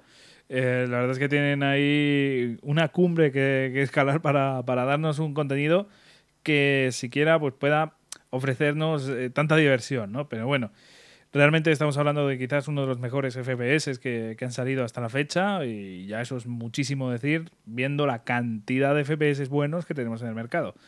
Así que, bueno, la verdad es que Bethesda en este sentido lo ha hecho genial ¿eh? con esta saga. Una saga que podría haber muerto, eh, podría haberse olvidado, y ya en 2016, eh, con ese primer Doom, bueno, con ese reboot de la saga, por así decirlo, logró enamorar a los fans y el Eternal, desde luego, creo que todavía más. Sí, sí, sí, sí, sí, completamente. Y aparte, que es lo que te digo, ¿no? Es como que Doom en cada entrega intenta hacer algo distinto. Ya sabemos que con Doom 3 pues bueno, no le salió la jugada tan bien como podría haber salido, mm. vamos a ser realistas, aunque a mí la verdad es que me gusta bastante ese, ese giro al terror que, hicieron, pero oye, la verdad es que desde Doom 2016 hasta Eternal, lo que han hecho es una salvajada y, de verdad yo quiero una nueva entrega ya. Pues sí, pues sí, a ver si, hay noticias pronto de, de una nueva entrega. por ahora podemos disfrutarlo en muchísimas plataformas, incluso en Switch, que, me parece una bestialidad. Así que tampoco nos podemos quejar mucho de contenido. Pero bueno, eh, bueno, seguimos ahora con Sonic Force, que yo de aquí la verdad es que no tengo mucho que decir, no, no conozco mucho del juego. No sé si tú, Jesús, puedes aportar algo aquí. Bueno, yo es que de Sonic Force jugué el principio, la verdad, y no lo continué. No me desagradó porque la verdad es que a mí me da la sensación de ser el típico Sonic que, de los que siguen la estela que ya, ojo, que, sé que voy a decir una locura, pero que ya sentó cuando Sonic Adventure en, en, Dreamcast, ¿vale? Y luego pues en PlayStation 2 y tal, que también estaba ese Sonic Heroes y eso. Sigue un poquito esa estela, pero sé que tuvo bastantes detractores, no, no lo voy a defender, tampoco voy a decir que, que sea lo contrario. Lo que jugué pues no me pareció malo, pero quizá le, jugó en su contra que saliese tan próximo a Sonic Mania, ¿sabes? Yo creo que ahí la cosa le, ya te digo, jugó, jugó en su contra y quizás si hubiese salido en otra época estaríamos hablando de, otra valoración.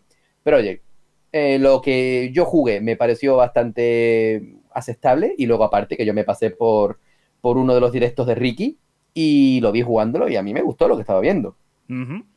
Pues ahí apuntado queda porque eh, realmente puede influir perfectamente eso de Sonic Mania porque, madre mía, ha sido el, uno de los juegos más, no sé cómo decirlo, más memorables y que más han gustado de, la saga desde los nuevos tiempos, vamos, o sea, no, eh, no sé cómo decirlo, pero realmente ha colapsado, ¿no? Yo creo que este videojuego, pero bueno.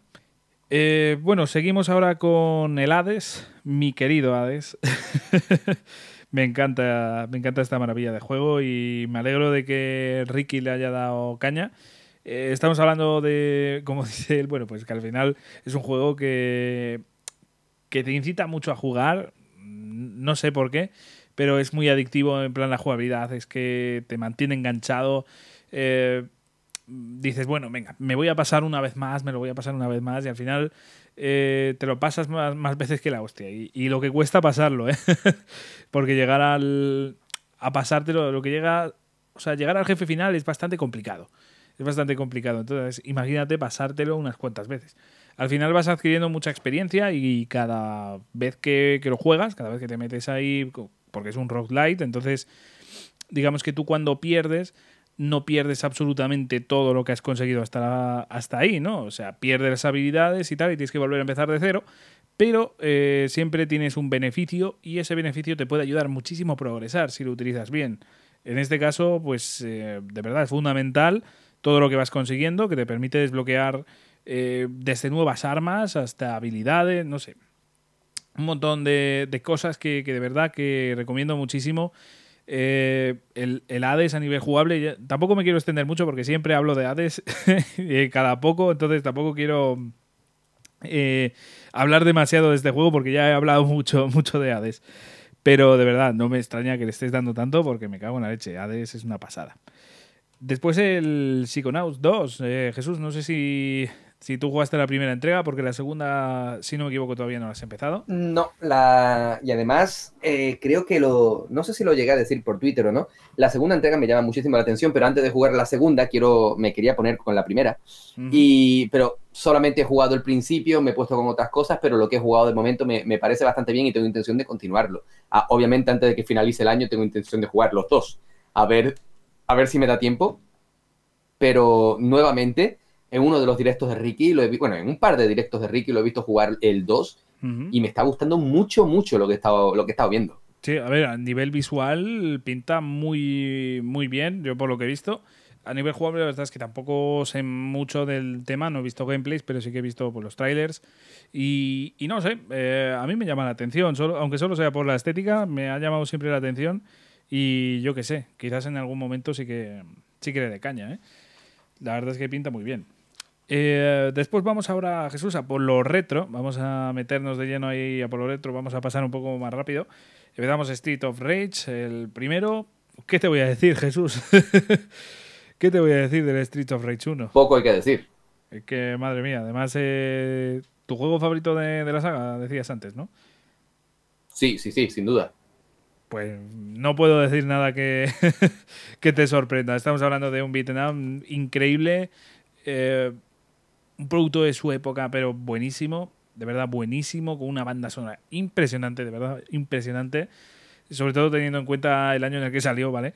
Y, no sé, estamos hablando de, un juegazo, un juegazo. Y en general la saga a mí me ha enamorado, me ha enamorado y, a día de hoy pues, pues, es que me encanta, me encanta Street of Rage.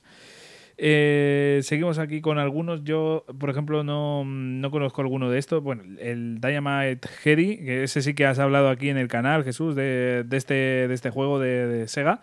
Eh, si quieres comentarnos algo. Hombre, no me cansaré nunca, no me cansaré nunca de hablar de este juego. O sea, de verdad, si no habéis jugado Dynamite Heady, jugarlo, porque igual que antes dije que, que Donkey Kong ha envejecido muy bien. Yo seguiré diciendo que Dynamite Heady, aunque un poco peor, pero también ha envejecido súper bien. Y de verdad, con lo divertido que es ese juego, me duele en el alma que no haya nada de este juego. Hace poco ha vuelto Alex Kidd, así que yo quiero creer que en algún momento volverá Dynamite Heady, porque además es un juego que se presta mucho a las mecánicas de hoy en día. Ahí tenemos juegos como Cuphead, que aunque eh, es, un, es un rollo distinto, yo creo que un Dynamite Heady con el rollo Cuphead iría súper bien. Sí, sí, sí, sí. Además, bueno, por lo que nos habías comentado en, en, aquel programa, que yo no recuerdo cuál es, creo que era los Juegos de la Infancia, pero no estoy seguro. Eh, yo creo que, vamos, el tema de las habilidades y tal, que te vas cambiando, vamos, eh, eso eh, vamos, porque vas cambiando, si no recuerdo mal, Jesús, de, cabeza, ¿verdad? Y según la cabeza, pues vas obteniendo unas habilidades. Sí, sí, sí, sí, sí, exactamente. Todo depende de la cabeza que lleves equipada, lo cual te permite afrontar los desafíos de forma muy distinta. No es lo mismo llevar la, ¿qué te digo yo? La cabeza de, pinchos. Que, te permite, por ejemplo, escalar y, y ir por sitios distintos, ¿no? La cabeza aspiradora, yo qué sé, hay un montón de variantes distintas que son geniales. La, cabeza durmiente que hace que te duermas y recuperes salud. Yo qué sé, hay, hay algunas que son realmente buenas. Luego las fases aéreas que son súper chungas. De verdad, es que es un juego que a mí Cuphead eh, no lo he jugado, pero lo poco que he visto es que me recuerda muchísimo a Dynamite Head y de verdad, jugadlo, os va a encantar. Sí, sí, sí, sí. Pues yo ya te digo, desde aquel momento me llamó a mí la atención y yo cada vez que veo algo de, este videojuego me, pongo contento. No sé por qué. Digo, joder, vale, se está reivindicando un poquito de esto que no sé por qué, pues me, da ilusión.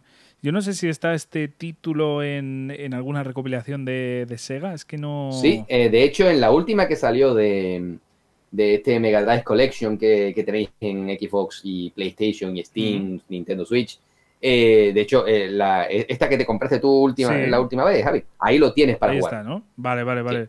Es que, bueno, hablando de esto, me están entrando ganas de jugar, tío. me están entrando ganas, me ha, venido al recuerdo, tío, de, aquel programa y digo, joder, me, gustaría jugarlo, tío, me, haría ilusión. Así que yo creo que este va a caer, ¿eh? este lo voy a jugar. Y, y bueno, también nos comentaba algún otro juego eh, retro, por ejemplo, el Capitán eh, Comando, que decía que quería jugarlo más en recreativa. Yo es que no, no tengo ni idea del juego, no, no lo conozco. Así que tampoco te puedo decir, Jesús, me parece que tú igual si sabes algo de este. Hombre, que sí, que sí lo sé. Captain Commando es uno de los grandes beat'em up de la, de la época. Eh, ya es un poco arcaico, ¿vale? Porque ha pasado bastante tiempo, muchísimo tiempo.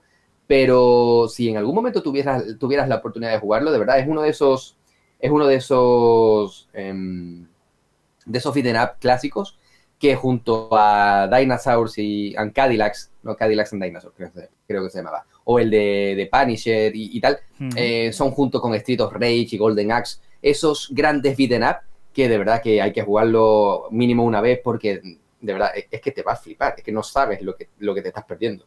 Pues me lo, ya me lo he apuntado aquí, ya este lo voy a jugar, no te preocupes. Le echaré ahí un vistacillo que tiene muy buena pinta. Además, si me lo vendes ahí comparándome con Street of Rage, yo ya, ya me has vendido el juego. Y bueno, también Ricky nos decía que, tiene pendiente jugar a Sekiro y Dark Souls 3. Pues mucho ánimo con ello. mucho ánimo porque, bueno, son juegos complicaditos. Eh, ya lo hemos comentado por aquí. Son de, echar muchas horas en plan perdiendo, pero. Em, desde luego merece mucho la pena.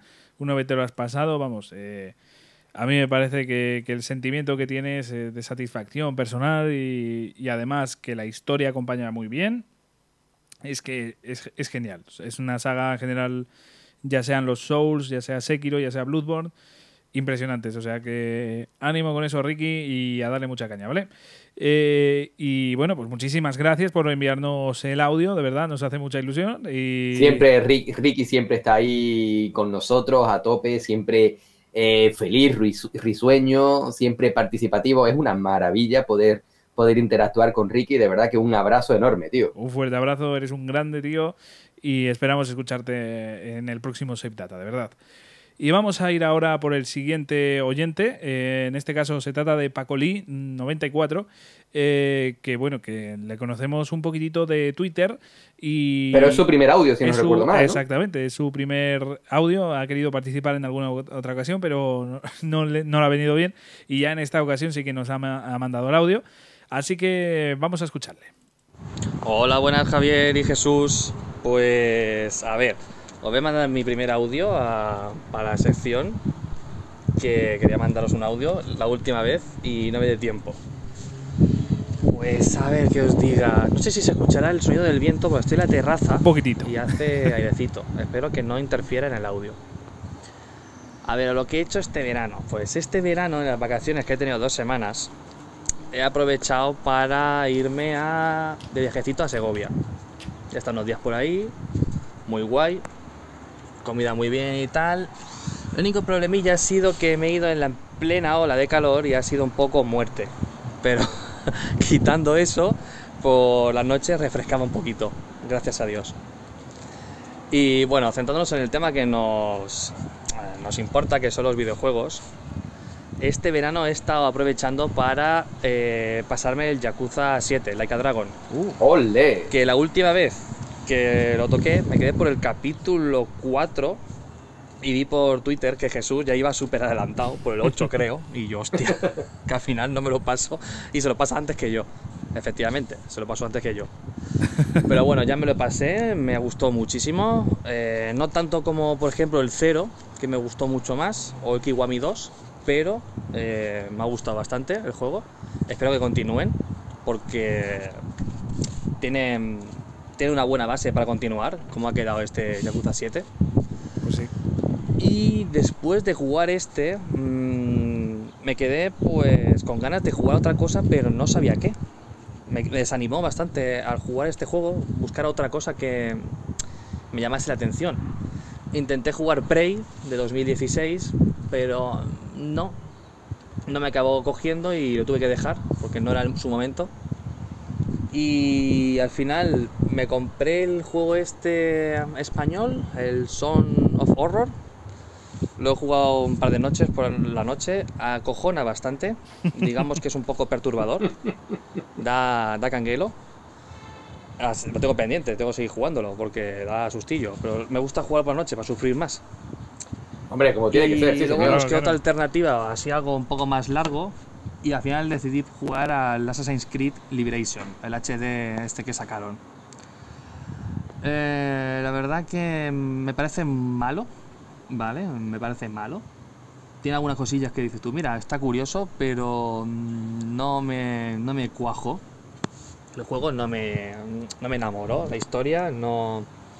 Es uno de los Assassin's Creed que más bajo tengo en la lista de otros que he jugado, la verdad. Y encima sumándole el punto de que se me craseó de 15 a 20 veces. De estar jugando una misión de Madre mía, y, me sacaba de la consola, de, la consola del juego.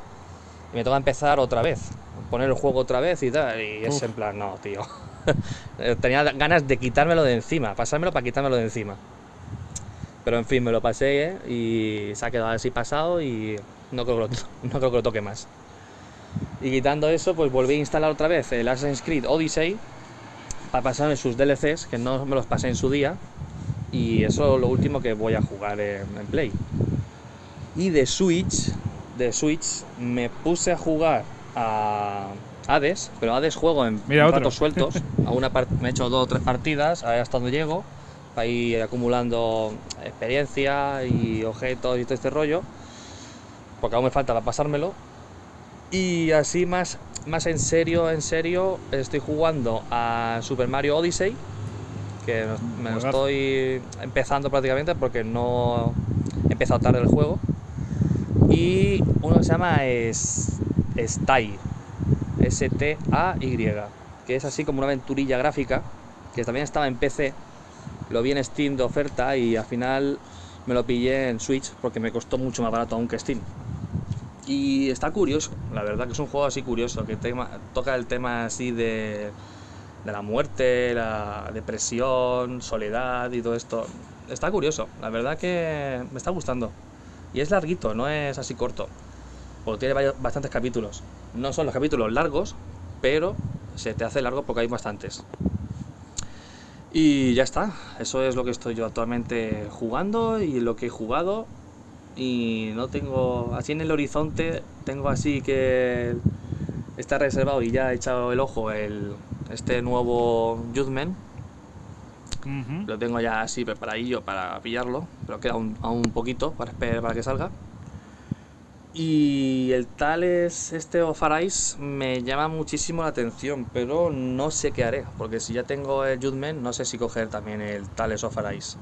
No sé, lo tengo ahí en dudilla. Y ya está, pues espero que os haya gustado mi audio y nada más que decir, espero escucharos pronto en el nuevo podcast. Un saludo. Ah, postdata he hecho un pequeño huevo de Pascua en mi audio. A ver si adivináis qué puede ser. Os voy a dar una pistilla. Es una palabra. Joder. Y es sobre vuestros podcasts anteriores.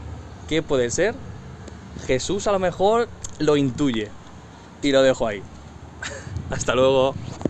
Eh, yo. Bueno... yo antes de nada, eh, por alusiones, eh, quiero decir algo. A ver, es que claro, esto le pasa a mucha gente que no me conoce en persona, pero yo soy tontísimo. pero en plan, o sea, del 0 al 10, yo rompo la barrera del 10 y llego al infinito y más allá en cuanto a que soy tontísimo. O sea, no, no lo he pillado, pero no lo he pillado ni lo más mínimo. Yo tampoco. Ostras, es que no. Nuevamente digo, gracias al poder de la edición, podríamos cortar aquí, pegarnos cuatro horas investigando el audio hasta que diésemos con él. Pero no lo vamos a hacer. Madre mía, eh, es que no, tengo ni idea. Eh, Me ha dejado cortadísimo. O sea, em, macho. Eh, reto a todos los oyentes, antes de nada, a que nos digan cuál es ese, huevo de Pascua, porque de verdad que no tengo ni idea. Referente a programas anteriores. Sí, sí, sí, sí. Es que el Yakuza 7 no, ¿no? O sea, no, ha comentado nada. en plan que, que sea un huevo de Pascua me he quedado completamente cuajáísimo. quizás escuchándolo otra vez con otros oídos, eh, igual lo pillaríamos, pero tiene que ser o Yakuza 7 o en Assassin's Creed. Es que sería hacer trampa si lo volvemos a escuchar. Ya, ya, ya, ya, ya. Es que no. A mí, desde luego, no. no bueno, has conseguido, tío, una cosa magnífica y es que nos has dejado callados a Javi y a mí. Nos has dejado rayados, ¿eh? Muy rayados. Pero para, para toda la noche. Madre mía. De verdad, reto a todo el mundo a, que averigüe. A que nos este eche una mano, por favor. Sí, por favor. Eh, mandadnos ahí por Twitter eh, o en Evox, si lo estáis escuchando por Evox, eh, por ejemplo. O bueno, si estáis en Discord también, comentádnoslo por ahí.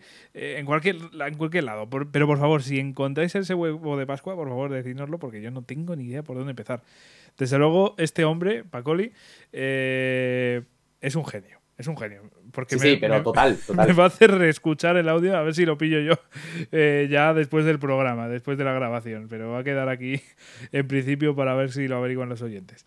Eh, de verdad, Pacoli, muchísimas gracias por enviarnos el audio y ha sido un verdadero placer escucharte. Y desde luego, por favor, si te apetece y estás ahí a tiempo de, grabar para el próximo Save Data, eh, estaremos encantados de escucharte. es todo un placer, de verdad, tener audios así de, gente pues que nos sigue, que, la conocemos un poco de Twitter, pero que no, mm, eh, nos, hemos escuchado vuestra voz, nos conocemos mucho y de verdad es un, es un placer poder escucharos bien. Vamos a ver, vamos a ver porque tenemos aquí muchas cosas. Empezamos por esas vacaciones. Eh, espero que hayan cundido, aunque fueran dos semanitas. Bueno, pero bueno, al final, eh, si se aprovechan bien y tiene pinta de que las has aprovechado muy bien, seguro que, vamos, que has disfrutado muchísimo y que han cundido. Después vamos a meternos de lleno ya en los videojuegos. el tema de Yakuza Laika Dragon, S7 realmente ya hemos hablado muchísimo. Es de estos juegos que, siempre salen, ¿no? siempre estamos tú y yo dando ahí, eh, hablando de este juego y, diciéndole a todo el mundo que lo juegue. ¿Por qué, Jesús? ¿Por qué? Eh, por Super Hang-On y Outrun. Solo por eso, ¿no? ah, bueno, a ver. a ver, eh, no, ya fuera de coña. Yakuza 7 es uno de los mejores juegos que puedes jugar actualmente en cuanto a. Ah, ya pillé el huevo de Pascua. Sí, dime. Creo, no, no estoy seguro. Cuenta, eh, cuenta. creo que lo acabo de pillar, tío. Lo, lo tengo aquí apuntado en mis notas. Eh, creo que es por Prey. Creo que es por el siguiente juego, tío. Me acabo de dar cuenta porque. Por Prey. Porque dijo que no es el momento de jugarlo. Y esa es una de las frases que suelo decir yo. Creo que es por eso. ¿Tú crees? Sí, sí, sí, es que lo acabo de pensar, tío. Lo, acabo de pensar. Igual hay algún otro huevo de Pascua o este me lo he inventado. No sé, pero me, me acaba de dar ahí la revelación entre mis notas. Podría ser. podría, ser. Podría ser. Pero bueno. A lo que íbamos. Yakuza 7. Yakuza Like Dragon es uno de los mejores juegos que vas a jugar actualmente, tanto por la narrativa como por el género, ¿vale? Porque si te gusta el JRPG, lo vas a, lo vas a disfrutar como, como si estuviésemos en la época dorada del JRPG en la primera PlayStation, ¿no? Eh, a ver, Ichiban es un personaje curioso, ¿no? Porque para ser un Yakuza o haber sido un Yakuza, no se comporta como tal, ¿no? Es más bien el, payaso del grupo de colegas, ¿no? Pero, claro, ese es el tipo que te aparece con el, con el cubo lleno de hielo y cerveza, ¿sabes? Eh, con un ron con jamón y melón. Con ron con jamón y melón, como diría Frank. Pero, pero es un juegazo, de verdad. Eh, eh, es magnífico, tiene mil millones de cosas por hacer, tiene una historia que la verdad es que te enamora. Y, y aunque yo seguiré diciendo que Ichiban Mm, quizá le cuesta rivalizar desde mi punto de vista, cuidado, con Kiryu o con Yagami de Judgment, es cierto que lo que hace lo hace muy bien y consigues empatizar con él porque es un tío que es de corazón puro. Si esto fuera Dragon Ball, él podría subirse a la nube Quinton. Porque es que tiene un corazón que, no le cabe en el pecho. Eh, a mí me encantó y coincido con, con Pacoli porque necesito un Yakuza 8 y quiero que Ichiban sea el protagonista. Quizás, claro, si lo comparas con Yakuza 0, que es tan emotivo también, hombre, pueden rivalizar, pero de verdad, en serio, eh, jugadlo, aunque no hayáis jugado la saga previamente, tiene cosas que vas a entender bastante mejor si has jugado la saga.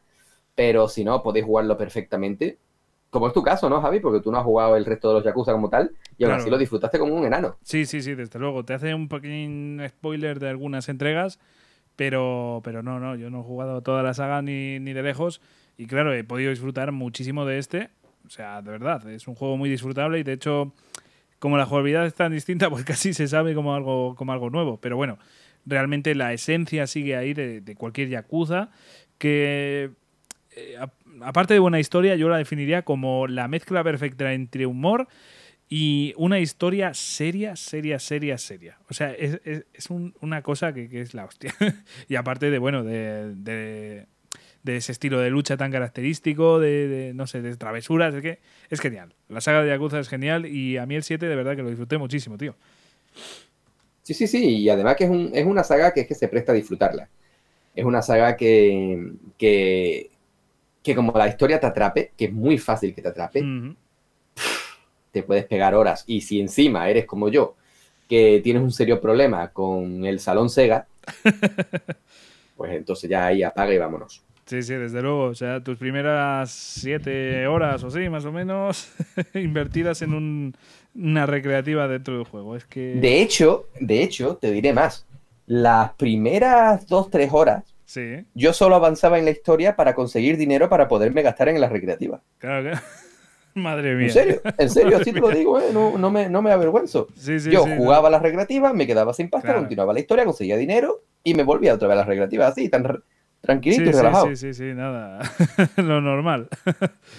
Pero bueno, ya te digo que tiene ese toque de, nostalgia por, cosas de Sega y eso es un guiñito muy bonito, de verdad, porque de verdad eh, me parece que es todo un detalle que podrían haberse ahorrado perfectamente, pero ahí está, ahí está en las salas recreativas que es un detalle menor, no mayor, pero ahí estamos, ahí estamos. Es una cosa que, ya a día de hoy, si te la quitan, yo creo que sales a hacer una protesta y, vas directamente al edificio de Sega y te plantas ahí, ¿eh? con una metralla. No voy al edificio de Sega porque me da miedo encontrarme un recreativo.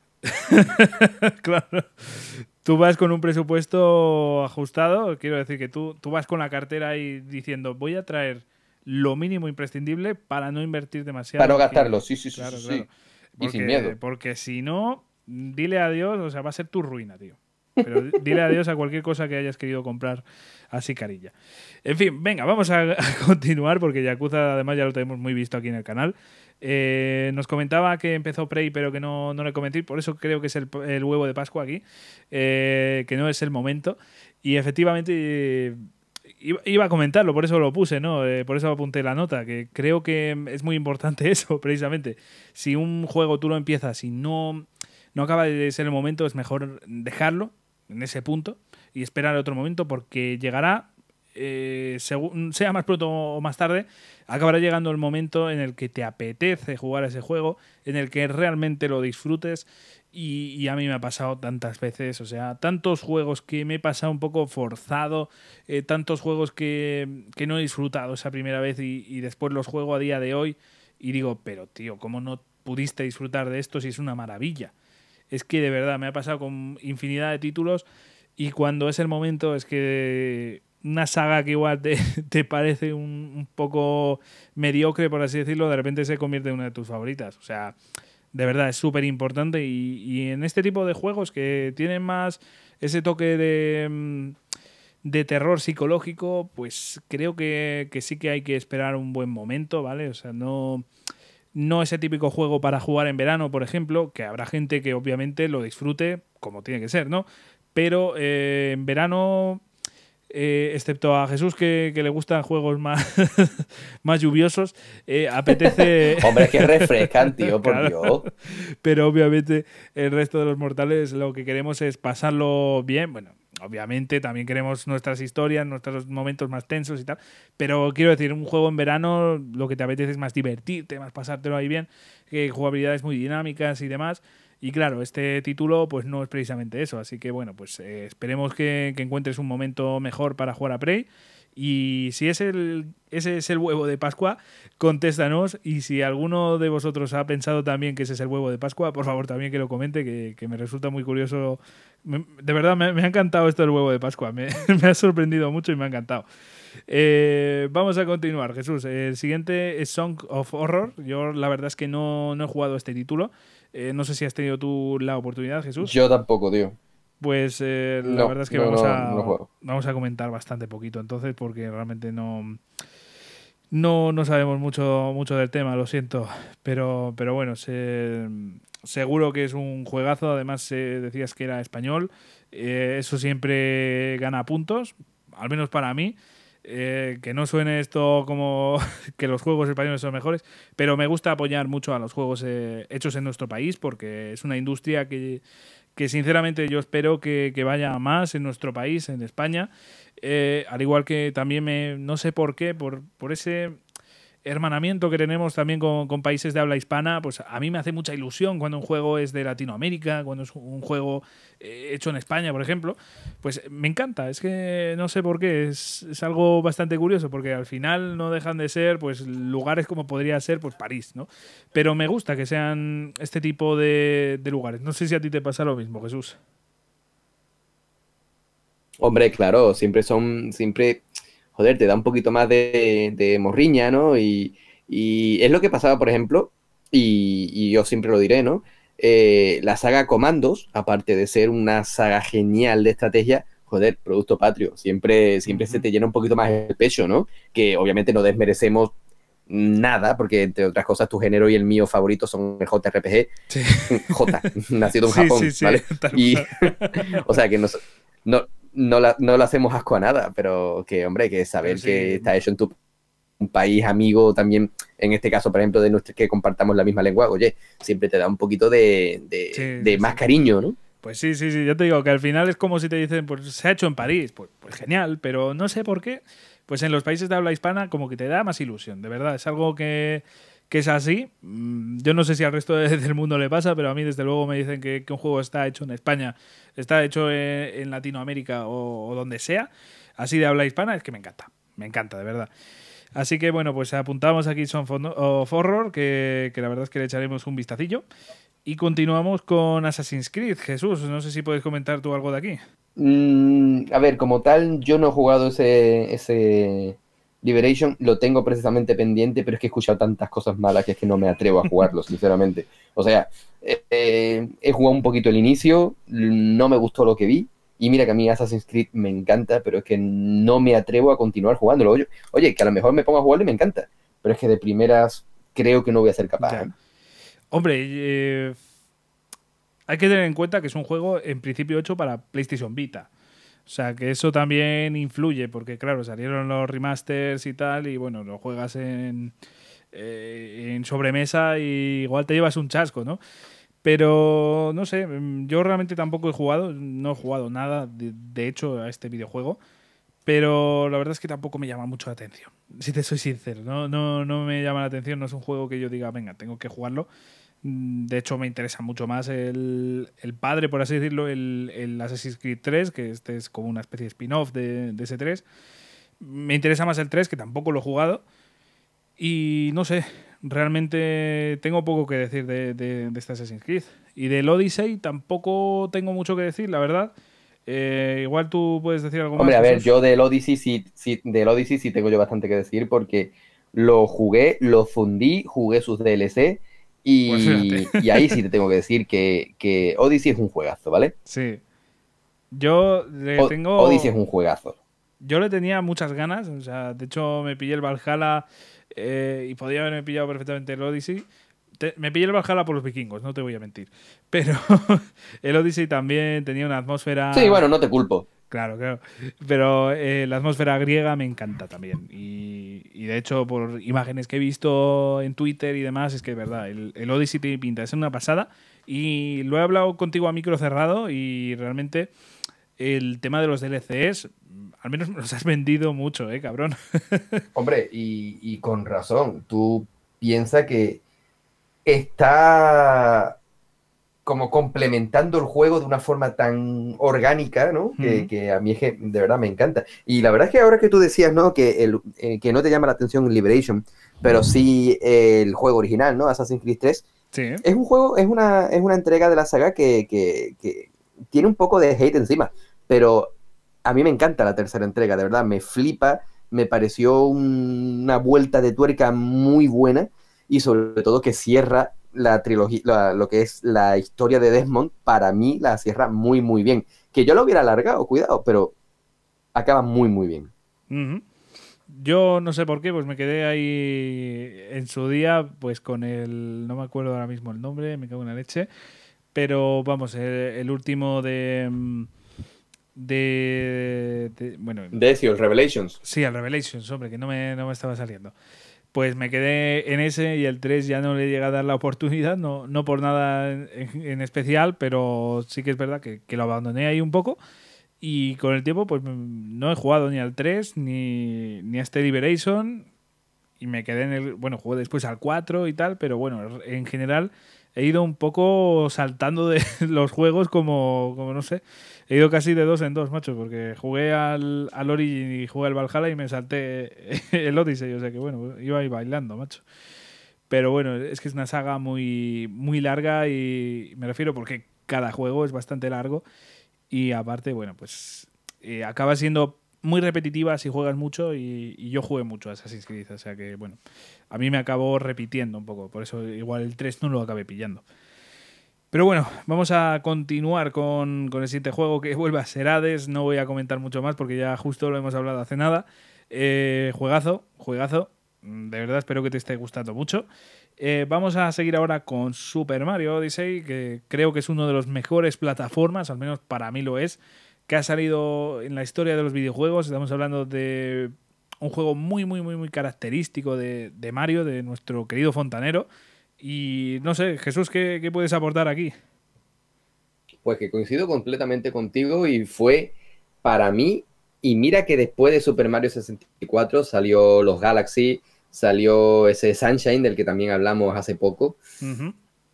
Pero para mí Odyssey es la, la, verdadera evolución lógica de Super Mario 64, ¿no? Eh, entre otras cosas porque a mí el tema del sombrero me parece un completo acierto, pero enorme. porque le da ese, ese cambio. Venimos jugando con distintos, mm, vamos a llamarlo, trajes o poderes para Mario y Luigi, eh, pero esto de los sombreros a mí me parece como un completo acierto, pero un completo acierto. Y la parte del tiranosaurio, chaval. Eh, es que es súper curiosa, súper curiosa y la verdad es que fue un puntazo. Además es en las primeras horas y no sé, eh, fue un puntazo, fue un puntazo y algo que, a mí me mola mucho. Eh, no estoy de acuerdo contigo en lo de que es la evolución lógica este juego. de, ese Super Mario 64 que bueno pues es una leyenda viva no sí que estoy de acuerdo con que el Sunshine que fue el siguiente no en 3D no yo no lo considero la mejor secuela del mundo pero sí que es verdad que, por ejemplo, tengo que incluir a los Galaxy.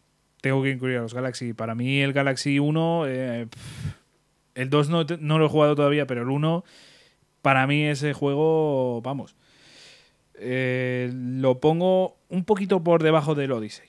Lo voy a dejar ahí. No, no, no lo rivalizo exactamente, le, pongo un poquitito menos, pero realmente el Galaxy 1, ¡buah! Eh, increíble, increíble. Eso sí, en lo de evolución lógica, eh, sí que tienes un poquitito de sentido para mí, eh, en el sentido de que como Mario de mundo abierto, porque el Galaxy al final son más eh, pasilleros, por así decirlo, no tienes esa libertad como, como en este Odyssey, ¿no?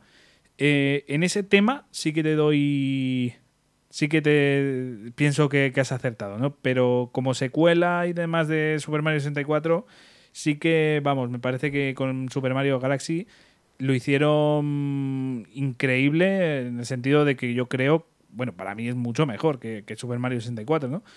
Pero no sé, creo que es una secuela muy digna. No, no sé, te dejo explicarte un poquito más a ver si, si la he liado yo. A ver, no, no, no, a ver, por supuesto que, mira, por supuesto que Galaxy, eh, Galaxy 2, Sunshine, por supuesto que son buenos juegos. Yo a lo que me refiero con que para mí eh, Super Mario Odyssey es la evolución de Super Mario 64 es porque como que tiende a revolucionar un poquito más lo que parecía que ya estaba hecho, ¿vale?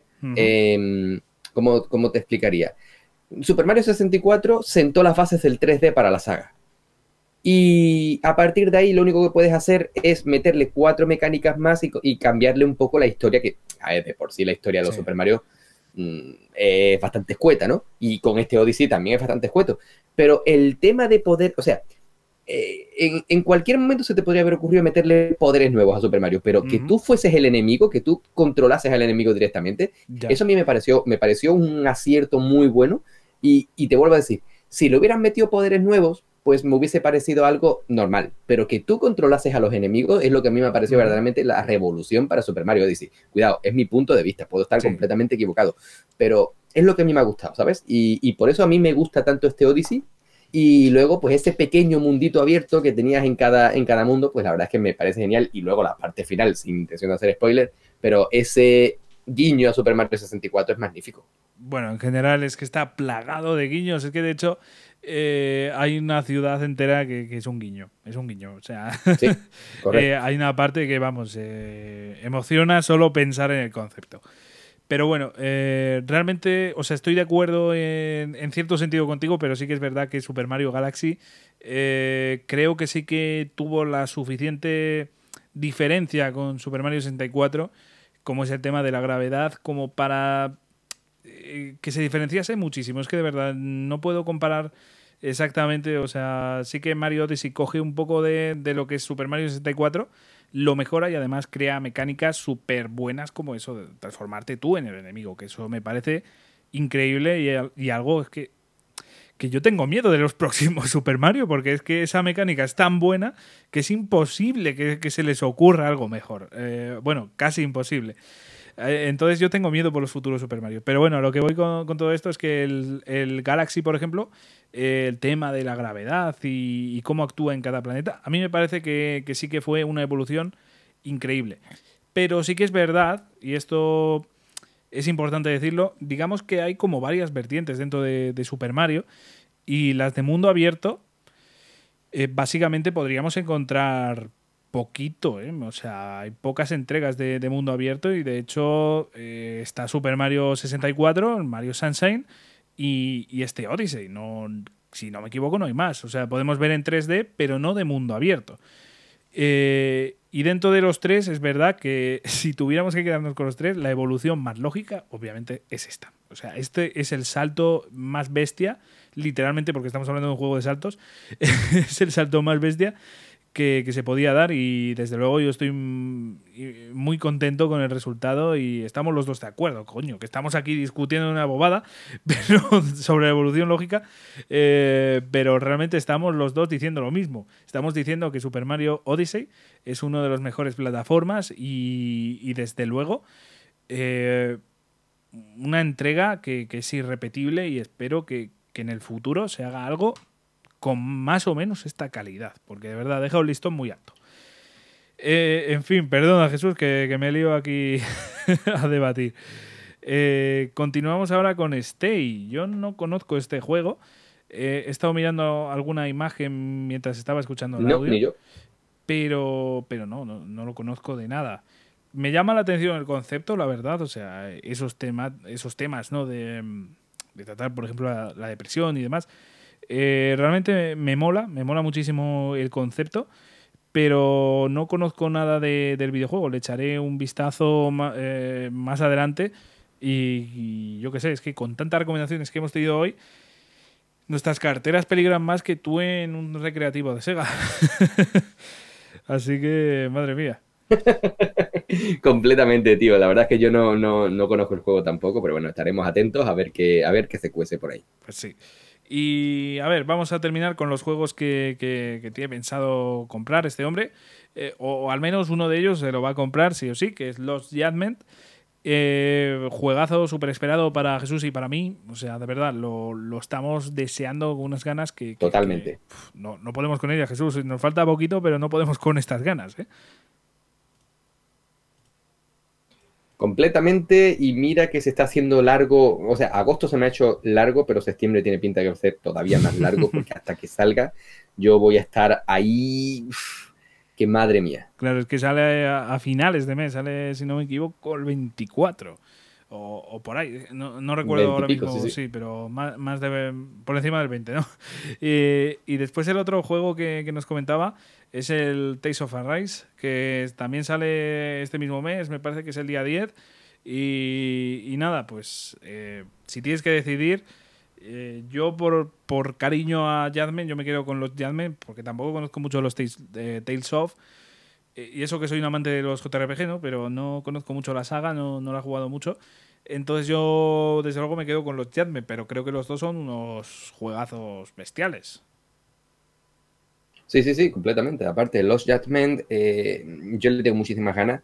Tales of Arise, a ver, yo no es que sea un gran amante de la saga Tales of, pero sí que los que he jugado me han gustado bastante. No he probado la demo porque no quiero saber nada de ello, así que para cuando lo vaya a jugar, que lo jugaré de aquí a final de año seguro, eh, quiero que sea toda una sorpresa, pero eh, el que esté ahí, ahí tendrá que, y, solamente quiera comprar uno de ellos, va a tener que dudar bastante porque son dos grandes juegazos que seguro que los dos son agujeros negros de horas, Tales of seguro.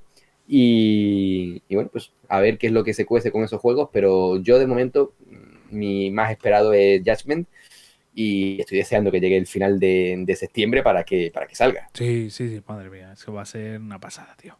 Va a ser una pasada, tiene una pinta ese juego, ya el Judgment nos encantó, pues este segundo tiene todavía mejor pinta, así que deseando estamos. Eh, y nada más, bueno, eh, Pacoli, de verdad, muchísimas gracias, muchísimas, muchísimas, de verdad, por haber eh, mandado este audio. Ha sido un placer escucharte y de verdad que ojalá puedas mandarnos algún otro audio en otra ocasión. Y ahora, Jesús, vamos a continuar con el siguiente audio. ya decía yo que hoy vamos a tener una sesión de, de audios bastante larga. Eh, y es que hemos tenido mucha participación y os lo agradecemos muchísimo, de verdad. No, no nos cansamos de agradeceros que mandéis audios porque de verdad nos encanta, nos hace muy felices poder escucharos y además con cosas tan interesantes como la que nos estáis comentando. Vamos a continuar ahora con Dani Gitano, un fiel oyente también de, aquí de nuestro podcast. Y también le mandamos un fuerte abrazo, Dani. Enorme, gracias. Vamos a escucharte. Hola, soy el gitano y nada, vengo a aportar mi granito de arena, que en un principio no iba a participar, porque mi verano no ha sido especialmente jugón, pero, pero bueno, me gusta colaborar siempre, no me gusta faltar a la cita y nada. Pues muchísimas gracias. Voy a empezar ya, que si no me enrollo como una persiana y me dura el audio más que la obra del Escorial.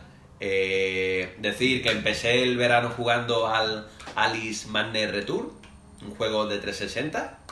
Está basado en el cuento de Alicia en el País de las Maravillas, pero ya os digo yo que de maravilla ese país no tiene nada, ¿vale? El juego diseño artístico para mí me parece una pasada. Tiene una ambientación muy buena, ¿vale? Eh, doblado y traducido al castellano, importante. Es un plataformas y la verdad es que me está gustando bastante. No lo he acabado. Yo no suelo jugar mucho en verano, más bien poco. Aprovecho ya para decir que odio el verano, odio el puto verano, que lo sepáis, odio el verano. Sí, señor, Dani, sí, señor, sí, señor, joder. Y pues guay, lo recomiendo totalmente. Es un plataforma de 360 que se puede jugar en One o en series X o S y muy guay. Después estoy jugando a Deadly Premonition. Ole, Ole sí señor. Y tengo que decir que sois unos cabrones, ¿vale? Pusisteis tan mal el juego que yo esperaba una mierda soberana y no, no es una mierda soberana. El juego, el juego está bastante bien. Mm, gráficamente no es un charte, claro está, pero es muy pasable y el control, el control me lo esperaba mucho peor y lo único que tengo que hablar mal del control es el control de los vehículos. El la manejabilidad de los vehículos es peor que llevar el vehículo del Halo 1, ¿vale? Que, Eso es para los mayores, ¿eh? Ya era malo de cojones. Pues esto es peor todavía. Te hace parecer el Halo 1 un Forza Horizon. Pero después el resto, es, el argumento es una pasada. El otro día estuve comentando con Jesús por teléfono por mi predicción, mis cábalas sobre por dónde iban a ir los tiros del argumento y tal. Sí, y sí, sí, sí, sí la cabeza, o sea, sé, estoy deseando de descubrir el misterio y después jugablemente, jugablemente pues se deja jugar muy bien. A la hora de disparar es tipo Resident Evil 4, el muñeco paradito, pero vamos, yo lo veo bastante bien, ¿vale? Y vamos, recomendadísimo, una un juego que debería de haber tenido más visibilidad, pero que eh, es especial en sí por eso, por los fallitos que tiene, pero vamos, ya lo digo, totalmente recomendado. Eh, decir que he vendido la One X, Jesús, perdóname. Oh.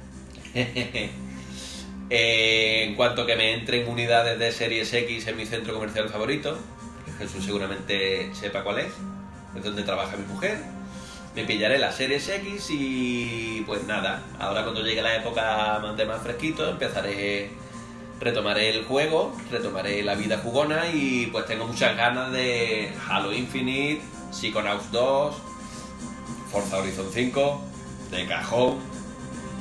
Y bueno, escuchando vuestro especial de Pokémon, pues tengo que decir que no he tocado un Pokémon en mi vida pero el Arceus ese me ha llamado la atención, así que una vez más, haciendo honor a vuestro. a vuestro, ¿cómo lo diría? No sé cómo lo llamaría ahora mismo, pero que mm, metéis IP, hype, metéis hype y hacéis gastar dinero a los oyentes, pues nada. Yo creo que ese Arceus va a caer en Switch y. Pues nada, poquito más que contar. Desearos que hayáis tenido un buen verano. Yo volver a recordar que odio el verano con toda mi fuerza y pues nada, un saludito y hasta la próxima. Bueno, Dani, muchísimas gracias de verdad muchísimas gracias, Dani, y, espero que, bueno, aunque odies el verano, que haya sido lo más ameno posible y, bueno, que ahora ya que, empieza, no el frío en sí, pero sí que, bueno, pues al menos en mi ciudad hemos podido ver unos días un poquito más nublados. Espero que, que en la tuya también haya habido al menos un poquito de respiro. Pero bueno, eh, por mi parte, bueno, el verano la verdad es que muy bien. Eso me parece que, tú también, ¿verdad? Sí, sí, sí, no, no está malote, no, no me quejo. Sí, sí, yo creo que un poquito mejor que, el año pasado, al menos para poder hacer un poquito de, vida, pues creo que un poquito... Hombre, joder, imagínate, tío, después de todo lo que... Pero bueno, no nos vamos a meter ahora en todo este tema, pero que sí, que bastante mejor que el verano pasado, sin duda. Pues sí. Y bueno, pues vamos a comentar esos juegos. Eh, empezamos por el de Alicia del País de las Maravillas, por ese universo tan no sé, yo tengo un poco de trauma de, pequeño de, la puta Alicia en el País de las Maravillas, así lo digo. tengo un... no te culpo, no te culpo. Alicia siempre ha sido un cuento que, se ha prestado a muchas interpretaciones, ¿sabes? Y de hecho este juego, este Alice Man's Return, que es una segunda parte del American McGee, que ese primera, esa primera parte yo no lo he jugado, pero la segunda sí. Y te tengo que decir que que trata muy, muy bien todo el tema de la enfermedad y, sobre si Alicia se lo está inventando todo y es una, y es una parte de una enfermedad mental o, verdaderamente está pasando. Es un juego que es genial. Qué bueno, qué bueno. Me gusta mucho esa premisa, me recuerda a Hellblade. Eh, no sí, sí, bastante. pero, pero me mola, me mola muchísimo esa premisa, eh, me, ha molado. Lo tenéis, lo tenéis todos los que tengáis Game Pass Ultimate, que eh, está en el catálogo de EA Así que, de ah. verdad, jugadlo. Es genial, es un plataforma buenísimo y, yo qué sé, a mí que me encantó. Pues ahí queda, joder, de verdad. O sea, voy a terminar con una lista de juegos pendientes por vuestra culpa que, es bestial. Qué ganas de jugar a, todos los juegos que, comentáis, tío. que es, es una cosa, de verdad, este podcast me, da dolor de cabeza solo pensar la cantidad de títulos que, tengo ahí apuntados que, me han encantado, de lo que me habéis comentado que yo no conozco de nada. O sea que este también ahí pendiente. Después nos vamos a Deadly Premonition, ese juego que tenemos incluso un especial. Oh. Y de verdad me, alegra muchísimo ver que Dani no solo que se lo ha comprado gracias a nosotros después de las advertencias, sino que le está gustando tanto.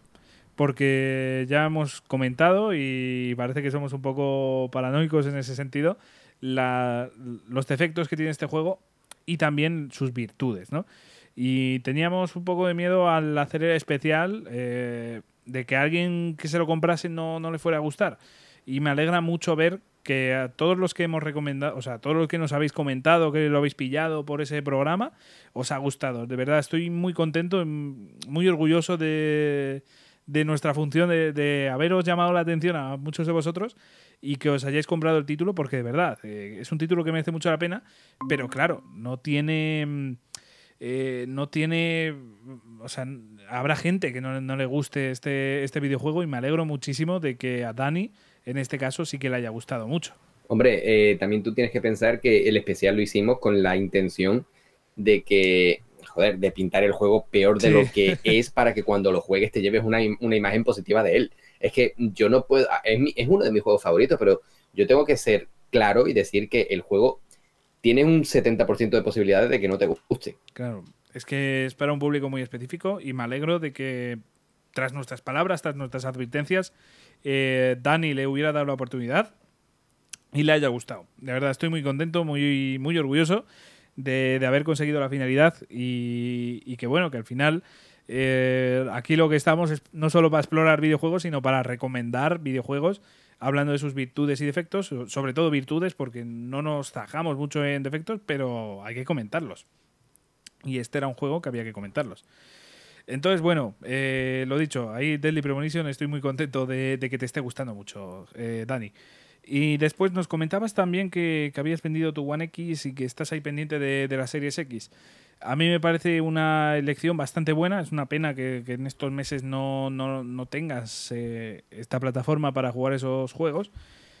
Pero espero que, dentro de poquito tengas esas series X y que puedas disfrutarlos. A mí me parece que, bueno, ya lo hemos comentado, las consolas de nueva generación, a mí me parece que, que las dos, tanto la PlayStation 5 como esta Series X, son una maravilla. O sea que de verdad que me alegro de que hayas dado el salto. Mm, sinceramente, a mí me fastidia, yo según lo dijiste, me da pena porque eh, a mí me, me, duele deshacerme de, consolas, ¿no? entonces, eh, escucharte decir que, vendiste eso, pues fue un poco dañino a mis oídos, pero de verdad que creo que va a ser muy positivo, sobre todo si te vas a comprar la Series X y vas a disfrutar esos juegos de One X eh, en la nueva consola de, de, Microsoft. No sé tú, Jesús, ¿qué opinas?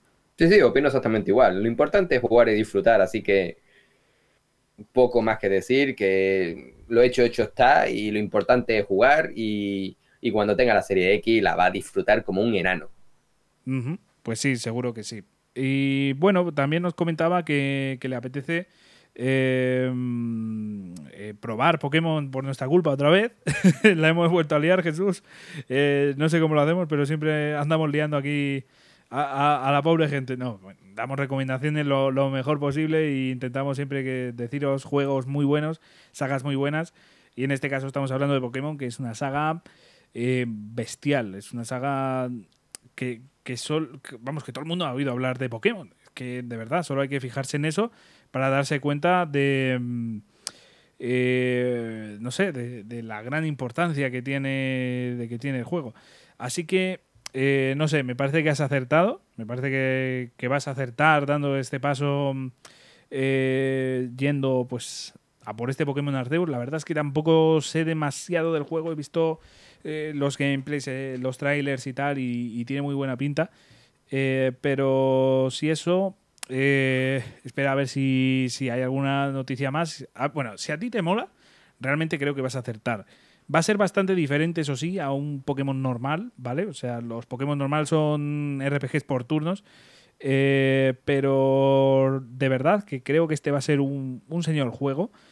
Y, mm, y, y, no sé, realmente de verdad, te, yo creo que te va a gustar. Y si te gusta este juego, también echaría un vistacito a esas primeras generaciones y también te gusta el, lo que son los juegos de RPG por turnos. Em, y, no sé, eh, de verdad, yo creo que la saga te puede gustar mucho. Si te ha gustado un, poquito ese programa que hicimos de Pokémon, yo creo que, em, que, que esta saga te, te va a molar, te va a molar. Y bueno, Dani, pues muchísimas gracias por escucharnos, de verdad, por mandarnos este audio y ha sido un verdadero placer pues contestarte y hablar contigo porque de verdad eh, da gusto tener oyentes como vosotros y, de verdad, eh, muchísimas gracias por estar ahí cada programa dando ánimos, hablándonos, eh, comentando y, y yo qué sé, descubriendo recomendaciones que os damos. Es que es todo un orgullo. Dani, de verdad, muchísimas gracias. Y bueno, pues para continuar, Jesús, vamos a ir a por el último audio. Este ha sido pues eh, un save data con muchísima participación, como ya dije. Hemos estado eh, quitando ahí esa media hora que estuvimos así de introducción, explicando un poquitito. La verdad es que ha sido una sesión de, audios eh, muy entretenida y de verdad que me ha encantado poder escuchar tantos audios y no podíamos... cerrar este programa sin, sin uno de los grandes sin uno de, estos oyentes que, que, vamos, eh, nos habla cada programa, que está ahí dándonos ánimos, al igual que Dani, igual que otros muchos, pero, pero este hombre eh, nos ha hecho aplazar el programa, que lo teníamos pensado para subir a principios de semana, y lo vamos a acabar subiendo a finales de semana, el, último día de la semana, el domingo. Y, aquí está este hombre, aquí tan pancho, no, nos hace cambiar nuestra agenda, y, ahí, estamos. No, a ver, fuera de coñas, no es por él. Tampoco digas eso que lo van a linchar, tío. claro, que, que, que lo tiramos a la jaula de los leones. No, pero en realidad es por otras razones y desde luego la noticia más positiva de haberlo aplazado eh, ha sido que ha podido participar este hombre y se trata de Rubén. Venga, vamos a escucharle. Hola Jesús, hola Javi, soy Psicosamo, eh, Rubén, en Twitter. Eh, nada, que os agradezco enormemente que cancelaseis la grabación del podcast ayer porque no habéis recibido mi audio. Sé que está mal que la audiencia lo, lo escuche, pero bueno, si uno tiene cierta importancia en vuestros corazones, pues oye, así tiene que ser. Eh, nada, bromas aparte, que estaba deseando de, que llegase el próximo Save Data para grabaros un audio y la verdad es que me fastidió bastante no, no llegar y, y bueno, pues me hizo ilusión que lo cancelaréis para poder enviaros el audio. Eh, nada, en primer lugar, felicitaros como siempre por el podcast, que ya sé que siempre os lo digo, pero nunca está de más. Sé que agradecéis las felicitaciones. Eh, sobre todo, es muy reseñable que hayáis hecho el esfuerzo este de, en verano poneros de acuerdo para grabar algunos programillas y hacernos más amena la espera hasta la siguiente temporada, cosa que se agradece un montón. Entre ellos, que me han gustado todos, eh, me gustaría hacer mención especial, aunque ya lo hice en Twitter, al, show de Explorando Videojuegos, que me gustó muchísimo, la verdad es que lo pasé muy bien con ese programa. Muchas gracias por un lado que quizás no sea el formato más adecuado para que el podcast sea siempre así, porque si algo os caracteriza es que el podcast no tiene un formato concreto y que cada semana vais haciendo cosas distintas, pero oye, creo que como una opción para hacerlo de vez en cuando está muy bien. Me gustó mucho el tema ese de que hubiese cortes musicales, una entrevista a alguien más conocidillo así en el mundillo que, oye, que se os notó muy serios y más profesionales de lo habitual. Eh, luego seguisteis ahí con secciones de humor y demás, que me gustó mucho y espero que vuelvan, creo que os lo dije ya. Así que, que nada, en resumen, que, que, muy agradecido y creo que todos los de la audiencia lo estamos por estos días en verano. Una puntilla que os quiero dar, sobre todo con respecto al programa de 10 eh, juegos de verano, es que os veo que sois muy consoleros los dos. Eh, sé que tenéis consolas de última generación las anteriores, pero veo que sois muy, muy consoleros. Y yo que soy muy pecero, eh, veo que os dejasteis ahí muchos jueguillos en el tintero de PC. Y oye, que de vez en cuando estaría bien que le deseis amor al PC. Si tenéis dudas, pues me preguntáis, que llevo toda la vida con, con PC además de las consolas. Bueno, dicho esto, voy a pasar a lo de los juegos del verano. No sé si recordáis que os dije unos juegos que iba a jugar y no he jugado a ninguno de los juegos que os dije que iba a jugar. Planeaba jugar a Mass Effect Legendary Edition porque me encanta la ciencia ficción y me quedaba pendiente acabar el 3. Pues no lo he empezado, a pesar de que lo compré, lo instalé en PC, pues no lo he jugado. Eh, y luego, por otro lado, también os dije que quería terminar con Hades, que no lo he terminado, y que quería empezar el Yakuza Like Dragon, que tampoco ni siquiera lo he empezado, a pesar de que lo instalé en el Game Pass de PC. Entonces os preguntaréis, ¿qué demonios has hecho? Pues bueno, por un lado, deciros que, que mi vida es muy caótica con los peques, y a pesar de lo que yo creía, he tenido más tiempo para jugar cuando he estado trabajando que ahora en verano, que me he tenido que encargar mucho de ellos. Pero bueno, he sacado tiempo, y os digo que he jugado. Por un lado, al, al Zelda Skyward Sword, que salió para Switch lo jugó en su momento en Wii y yo tengo que decir que a pesar de las críticas que tuvo, para mí es uno de mis celdas favoritos. Tiene unas mazmorras sublimes y sí que fue un poquito lastrado por las expectativas de la gente, que a lo mejor no era el Zelda que esperaban, y también por los controles de movimiento en la, en la Wii. Bueno, pues eh, me he hecho con la versión de Switch y la verdad es que lo estoy gozando mucho. Llevo unas 25 horas más o menos, estoy por la mitad, casi el final del juego y me está gustando mucho. Lo he probado tanto en portátil como en, en dock. En dock se ve mucho mejor, la verdad y tienes la opción de jugar con unos controles de movimiento que para algunos casos están bien y en portátil la verdad es que el control que han añadido con mando tradicional es, es muy resultón, se puede jugar. Y nada, lo recomiendo tanto a los que lo jugaron en su momento para volver a jugarlo en esta versión como si no lo habéis jugado, es que tenéis que jugarlo. Es que muchas de las cosas que se han visto en Breath of the Wild que llaman la atención en este juego están, están ya en una forma primitiva, ¿no? Como, como la estamina, no sé, un intento de tener un mundo un poquito más abierto y de exploración pero tiene cosas que el Breath of the Wild no tienen, como unas mazmorras más tradicionales, largas, con multitud de puzzles que creo que son de las mejores de la saga, si no las mejores. Y luego, por otro lado, pues eh, no sé por qué, me vais a llamar loco, empecé a jugar a, a Sekiro. No soy un gran fan de los juegos de From Software, sí que los he jugado, Dark Souls, el 2, el Bloodborne lo jugué en su momento, pero nunca he terminado ninguno porque tarde o temprano se me acaban haciendo bola. Y a mí estos juegos que te provocan tanta tensión, que puedes perderlo todo en un momento después de llevar un montón de rato jugando, ahora mismo no es el momento de mi vida jugarlos. Porque imagínate que llevo 40 minutos jugando y de repente viene un tío, te mata y pierdes todo lo que habías hecho y tienes que volver a salir. Pues. Pero bueno, como me atraía mucho el tema de Japón y todo eso, empecé con Sekiro y la verdad es que me está gustando mucho es algo diferente a los Dark Souls tradicionales en el sentido de que aquí es prácticamente toda habilidad, no hay tanto que farmear para subir de nivel el personaje. Aquí es todo el timing de, los botones para romper la postura y demás. Y la verdad es que es un juego interesante, pero es un poco cabrón. Y llevaré eso como unas 12 horas y me quedo ahí un poco atascadillo y lo voy cogiendo y lo voy dejando cuando, cuando puedo.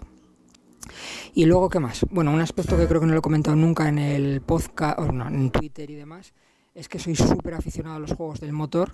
Creo que, Jesús ya lo sabe porque hablamos alguna de Forza Horizon, pero aparte de eso soy muy aficionado a los juegos de simulación pura y dura. Y cuando digo esto no hablo de Forza 7 ni de Gran Turismo, que sería lo que en el mundillo este de la simulación se llaman Sincade, una mezcla de un toque de simulación con mucho arcade, sino simuladores de verdad. Empecé principalmente son Assetto Corsa, Assetto Corsa Competizione, iRacing, creo que también está por ahí. Eh, que no están disponibles en consola. Bueno, Assetto Corsa y Assetto Corsa Competition sí. Y bueno, yo tengo mi volante, mis pedales, no tengo nada pro, pero sí que tengo ahí un sitito dedicado a tener fijo el volante y los pedales y ahora este verano he aprovechado para retomarlo y gran parte de mi tiempo de juego se ha ido ahí porque es un hobby, una afición que requiere mucho tiempo. No es como cogerte el Forza y cogerte un coche y ponerte a dar saltos por ahí como un loco, sino que tienes que prepararte los circuitos, aprendértelos, juegas en servidores online con gente, hay que respetar normas porque si no te banean. Y bueno, pues que le da mucho a eso. Por si a algún otro oyente le gusta, pues que sepa que, que también hay otro por ahí. Y nada, por último también he jugado todas las mierdas que han aparecido en el Game Pass de PC, aunque haya sido una hora, nada más. Estuve probando el de Ascent, pero tenía muchos, muchos problemas la versión de PC y lo dejaba aparcado hasta que lo parchen. Eh, también he estado probando eh, el Farming Simulator, que me vais a llamarlo. No, no, de loco nada, cuidado, que, está bastante bien. En el Game Pass, pues oye, que estaba ahí cultivando nada. He jugado dos horas y Creo que es un juego del estilo Eurotrack y todos estos de, echarte horas y horas para relajarte, pero yo precisamente no tengo tantas horas. Entonces, para perder el tiempo plantando y recolectando maíz, pues creo que lo voy a dejar de lado, pero bueno, por lo menos lo he probado. Plantando nabos. Y nada, no os quiero robar más tiempo para otros oyentes, eh, deseando escuchar los programas nuevos de la siguiente temporada, que tengo mucha intriga y mucho hype porque habéis hablado de cosas grandes que estáis preparando y lo dejé caer por el, por el Twitter, que oye, no estaría mal como propuesta que hicieseis alguna vez un Twitch en directo para veros el, careto o a lo mejor para interactuar con, con, algún oyente si podemos quedar una hora. Otra gran idea que se me ocurrió puede ser que incluso jugaseis en directo Jesús algún juego o incluso quedar con algunos oyentes e intentar jugar multijugador algún juego que todos tengamos o algo para echar unas risas.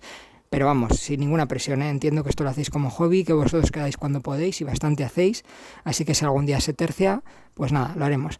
Nada, un saludo para todos los oyentes, en especial para el para Jorgito, que siempre tiene mucho swag, y para, para Ricky mucho ánimo con su, con su Twitch. Venga chicos, hasta luego. Muchísimas gracias Rubén. De gracias Rubén. Siempre es un placer escuchar a este hombre. A todos, de verdad, es que vaya sesión hemos tenido aquí en Safe Data de escuchar a gente buena, de verdad. Eh, sí, es, sí, increíble, es increíble. Gente magnífica. Pues sí, la verdad. Eh, voy a empezar por esto último, Rubén. Eh, a ver, lo de los caretos va complicado. Va a ser complicado. Pero bueno, después eh, alguna de las cosas que has comentado, como charlar con vosotros y demás, tiempo al tiempo. tiempo al tiempo. Ya, ya decimos que abrimos ese servidor de Discord y eso nos va a abrir posibilidades para, hacer cositas eh, cuanto menos interesantes. Así que danos un poquito de tiempo, Rubén, y poquito a poquito vamos a ir haciendo cositas y vamos a ir conociéndoos mejor y vamos a ir pues creando una comunidad bien bonita y obviamente pues sí que me gustaría, bueno, y a ti también, Jesús, eh, interactuar con, con, oyentes de esta forma, gracias a Discord, por ejemplo, quizás no hacer un streaming, pero sí eh, pues interactuando con ellos teniendo charlas. Bueno, ya, ya hablaremos de más adelante de futuras cosas que, que, vayamos a hacer. Pero bueno, eh, la verdad es que hay planes para, para que el público como, como tú, Rubén, pues tenga una opción de charlar con nosotros. Y de hecho, también digo, Rubén, que contigo tenemos pendiente, que no nos hemos olvidado, eh, un programina hablando de, de la educación y, y, demás y la importancia de los videojuegos en la educación. Pero bueno, eh, eso ya será para un poquito más adelante. Eh, vamos a ir empezando. Bueno, no sé si quieres comentar algo tú, Jesús. De, no, no, nada, nada. Al contrario, si lo has dicho tú todo perfecto, yo creo que podremos empezar a hablar ya de los juegos que ha dicho Rubén, pues que ahí hay bastante calidad. Pues sí, eh, bueno, antes de los juegos también me gustaría decir otra cosa, que nos tachaste ahí de consoleros. creo que tienes la razón, O sea, realmente nos centramos mucho porque jugamos muchísimo en, en consola. Realmente en PC no suelo jugar mucho. O sea, tuve una etapa que, jugaba muchísimo ordenador, pero realmente en la actualidad tengo que reconocer que, juego muchísimo más en consola. O sea, pero muchísimo, muchísimo. De hecho, pues empecé eh, hace unos meses, pues jugué algún juego y hace yo creo que un año, más o menos a estas alturas, eh, estaba jugando a Final Fantasy XIV, pero realmente PC no, no tengo esas largas sesiones desde hace bastante tiempo. Así que, bueno, pues eh, algún juego trataremos así de, PC, pero sí que es verdad que nosotros lo orientamos mucho a, consolas, que es lo que más dominamos porque es lo que más eh, consumimos, ¿no? Incluso también tenemos algún tema de arcade, como, como Super Hanong, que, que tú, Jesús, no, no eres fan para nada. Para nada, qué asco. Claro, claro, qué asco de, de, birria de juego, ¿no? qué asco más bueno. Bueno, Street of Rage sí que salió ahí en consola y bueno, Super Canon también. Pero, pero bueno, sí que es verdad que tratamos aquí, aparte de consolas, sí que algún juego más arcade, más que centrarnos en PC. Pues eso sí es verdad. O sea, de, de PC no hemos hablado mucho, sinceramente. Sí que es algo que me voy a apuntar por aquí para hablar de, algún juego, aunque sea pues en algunas ocasiones, porque creo que es algo interesante y hay un público pecero eh, importante que, igual se siente abandonado, pero bueno, hay muchos de los juegos que decimos que, salen tanto en consola como en, PC. Así que es complicado también decir eh, cositas de PC, porque al final muchos salen para consolas, pero bueno. Eh, ¿Algún apunte que quieras decir, Jesús, tú respecto a esto? No, no, está todo, está todo bastante bien explicado. Vale, perfecto. Pues vamos a, por esos juegos eh, que, abandonó el pobre Rubén, eh, bueno, que no, llegó ni a empezar este Mass Effect Legendary Edition, que bueno, Mass Effect es una saga, ya lo comentamos en su día cuando nos decía que, tenía ganas de jugar a esto, que, nos encanta a los dos, que, nos gusta muchísimo y es una de, de estas sagas de ciencia ficción bueno, no es, que no es que sea una de esas sagas, es que la saga de ciencia ficción para mí eh, hay pocas que, se le pongan a la altura. Y claro, con este, con este pack, remaster, remake, lo que sea esto, vamos, me parece una oportunidad magnífica y es una pena que no hayas podido aprovecharla para, jugar. Eh, pero bueno, en alguna ocasión, como siempre decimos, pues en algún momento llegará ese momento, valga la redundancia, para que puedas jugarlo. Eh, respecto al Hades, pues no me pienso volver a meter ahí porque llevo hoy un programa de Hades, macho, que parece que, podríamos y con Yakuza Laika Dragon lo mismo, que hemos hablado también bastante de él. Podríamos bueno, ya habrá tiempo para que lo juegue. Un especial Hades Yakuza 7, tío. en vez de Save Data lo vamos a llamar especial Hades Yakuza, tío. eh, pero bueno, nos vamos a meter con los juegos que sí que sí que has estado jugando. el Zelda Skyward Sword, que bueno, pues ah, yo también lo estoy jugando en Switch. No tuve en su día eh, la oportunidad de jugarlo en Wii, sobre todo porque tenías que utilizar el Wii Remote y bueno, pues al final eso fue pese a que es algo positivo, ¿no? Para tener un control de movimiento más fideligno, eh, acabó siendo, al menos para mí, un limitante a la hora de pillar algunos juegos y este fue uno de ellos. Eh, en esta versión de Switch, la verdad es que a mí me está molando mucho. Me parece muy curiosa la forma. Yo lo estoy jugando en portátil, como no. Eh, Jesús, ya sabes que, yo juego casi todo esto en. casi todo lo de la Switch en portátil. Así que en este caso no iba a ser menos. Eh, me parece muy curiosa la forma que han tenido ellos de, trasladar este juego a, al modo portátil a no tener esos movimientos de, Wii, que, se pueden tener, obviamente, cuando ponen la consola en el dock. Pero me parece muy curioso porque utilizas el joystick derecho, como si fuese una espada, ¿sabes? Como para tener más precisión, tú decides con el joystick más o menos la dirección a la que quieres el, el tajo, ¿no? Eh, la dirección que, que vas a dar el espadazo, la decides con el joystick derecho y me parece una decisión muy acertada porque me parece algo complejo llevar un juego mm, con Wii Remote, o sea, que, tienes que hacer literalmente ese gesto, llevarlo mm, a, a, unos mandos normales y corrientes, ¿no? Me parece súper curioso y creo que han acertado muchísimo, la verdad. Yo sinceramente estoy muy contento con, el resultado de, de, este juego. Así que bueno, pues eh, yo opino igual que tú, esto Rubén, que realmente pues es un juego que merece mucho la pena y yo, yo creo que, lo recomendaría a todo el mundo. ¿eh? Es verdad que coge muchas cosas después el, el Breath of the Wild de, este y es algo que, bueno, si no hubiera existido este juego no existiría Breath of the Wild, eso está clarísimo. Eh, después nos comentaba lo del Sekiro, tampoco me quiero meter aquí mucho, que ya hemos hablado de él, un juego muy complicado y que, bueno, pues eh, merece la pena, pero sí que es verdad que eh, llega a haber puntos eh, exasperantes. O sea, de verdad, que, son. Ah, no sé, que, que te has intentado vencer al jefe 30 veces y no, no eres capaz. Es que es así, es un juego para. Eh, para sufrir, es, de verdad es una tortura, pero una tortura que mola mucho cuando le pilles el tranquillo y es de muchísima habilidad, al igual que el Hades, ¿vale? O sea, el Hades necesita, bueno, este mucho más, ¿eh? Este mucho más. De hecho, me recuerda mucho al Jedi Fallen Order, que Jesús se pudo pasar, por lo que yo sospecho que, que este Sekiro tampoco se le daría mal. Eh, así que ya te digo. habría que verlo. Habría que verlo. Yo, yo te diría que probases, porque igual te, te llevarías una sorpresa. Eso sí, requiere mucha habilidad eh, y tiempo, pero bueno. Sobre todo, ya te digo, el jefe final estuve mucho tiempo, mucho, mucho. O sea, el jefe final yo creo que ha sido el jefe final que más veces le he intentado eh, en toda mi vida, yo creo. Pero bueno, después nos comentaba algo de, un juego de simulación de coches, ahora mismo no, no recuerdo. Aceto Corsa. Eh, exactamente, no, no, lo conozco mucho. No sé si Jesús, tú nos puedes comentar algo al respecto. Lo conozco, pero no lo he jugado, así que no puedo decir gran cosa de él. A mí me llama la atención el tema del setup que debe tener montado Rubén. Dice que no es muy profesional, pero... A ver si nos enseña una fotito. Pues sí, sí. Rubén, si te apetece mandarnos una foto por Twitter o por correo, pues eh, tenemos curiosidad, tenemos curiosidad. Porque dice, no, tengo nada aquí montado. O sea, no, no muy profesional, pero ya tienes pedales, ya tienes eh, el, el volante como Sam Aguado, que también nos, nos mandó ahí el vídeo y pudimos ver que también tenía ahí el volante. Eh, no sé, eh, seguro que, tienes ahí un setup que es mucho más grande de lo que nosotros nos estamos imaginando. Eh, así que lo dicho, Rubén, esperamos ahí esa foto. Y ya por último, el Farming Simulator, que yo, a ver, yo no soy muy fan de los juegos de simulación, así que este te lo voy a dejar para ti, pero desde luego no, no es una mala opción. A ver, cuidado, que yo siempre he dicho que los juegos de simulación, eh, mira, yo tengo un amigo que, que está súper enganchado a los Farming Simulator y, yo siempre decía, pero tío, que estás jugando, cabrón, que, pa, que para sembrar mazorca vete al campo, ¿no? Y, y, un día lo probé por eso de coña, ¿no? Y, y me asusté porque me, me, estaba enganchando.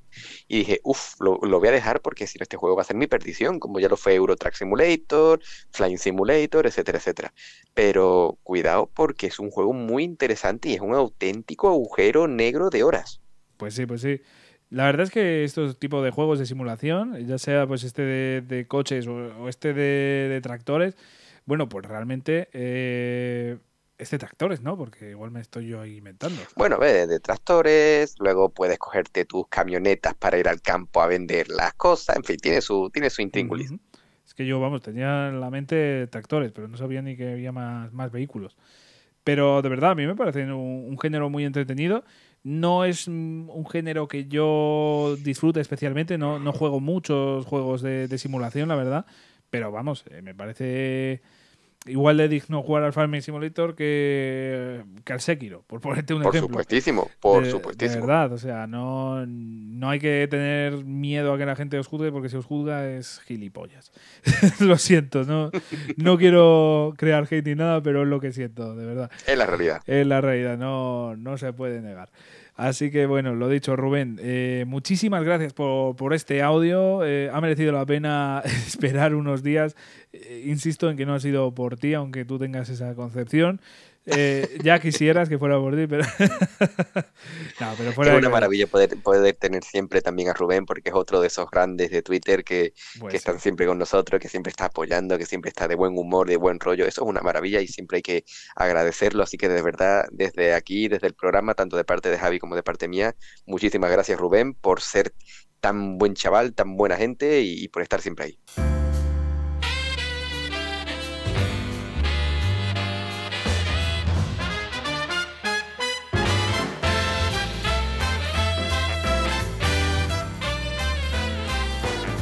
Bueno Jesús, pues ya hemos cumplido, hemos comenzado esta segunda temporada con mucha fuerza, con mucha ilusión y con la fuerza también de nuestros queridos oyentes, que ha sido una verdadera maravilla tener tanta participación, tener a tantos oyentes, tantas recomendaciones grandiosas como las que hemos tenido hoy.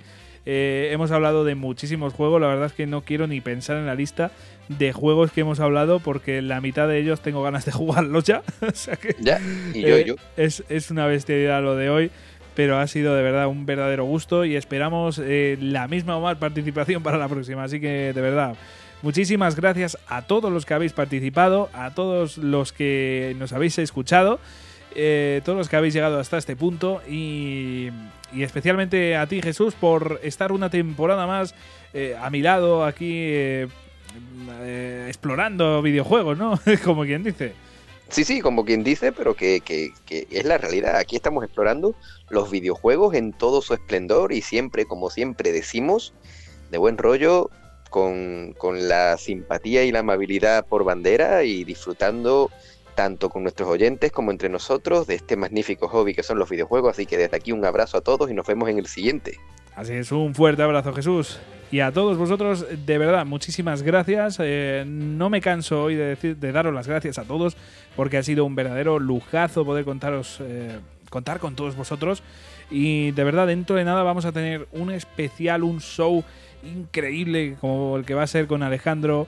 Y de verdad, espero que estéis todos por ahí y espero que sigáis todos en la próxima, bueno, en esta temporada, en esta segunda temporada, que nos estéis escuchando y que disfrutéis de nuestro contenido. Eso, eso me haría muy feliz.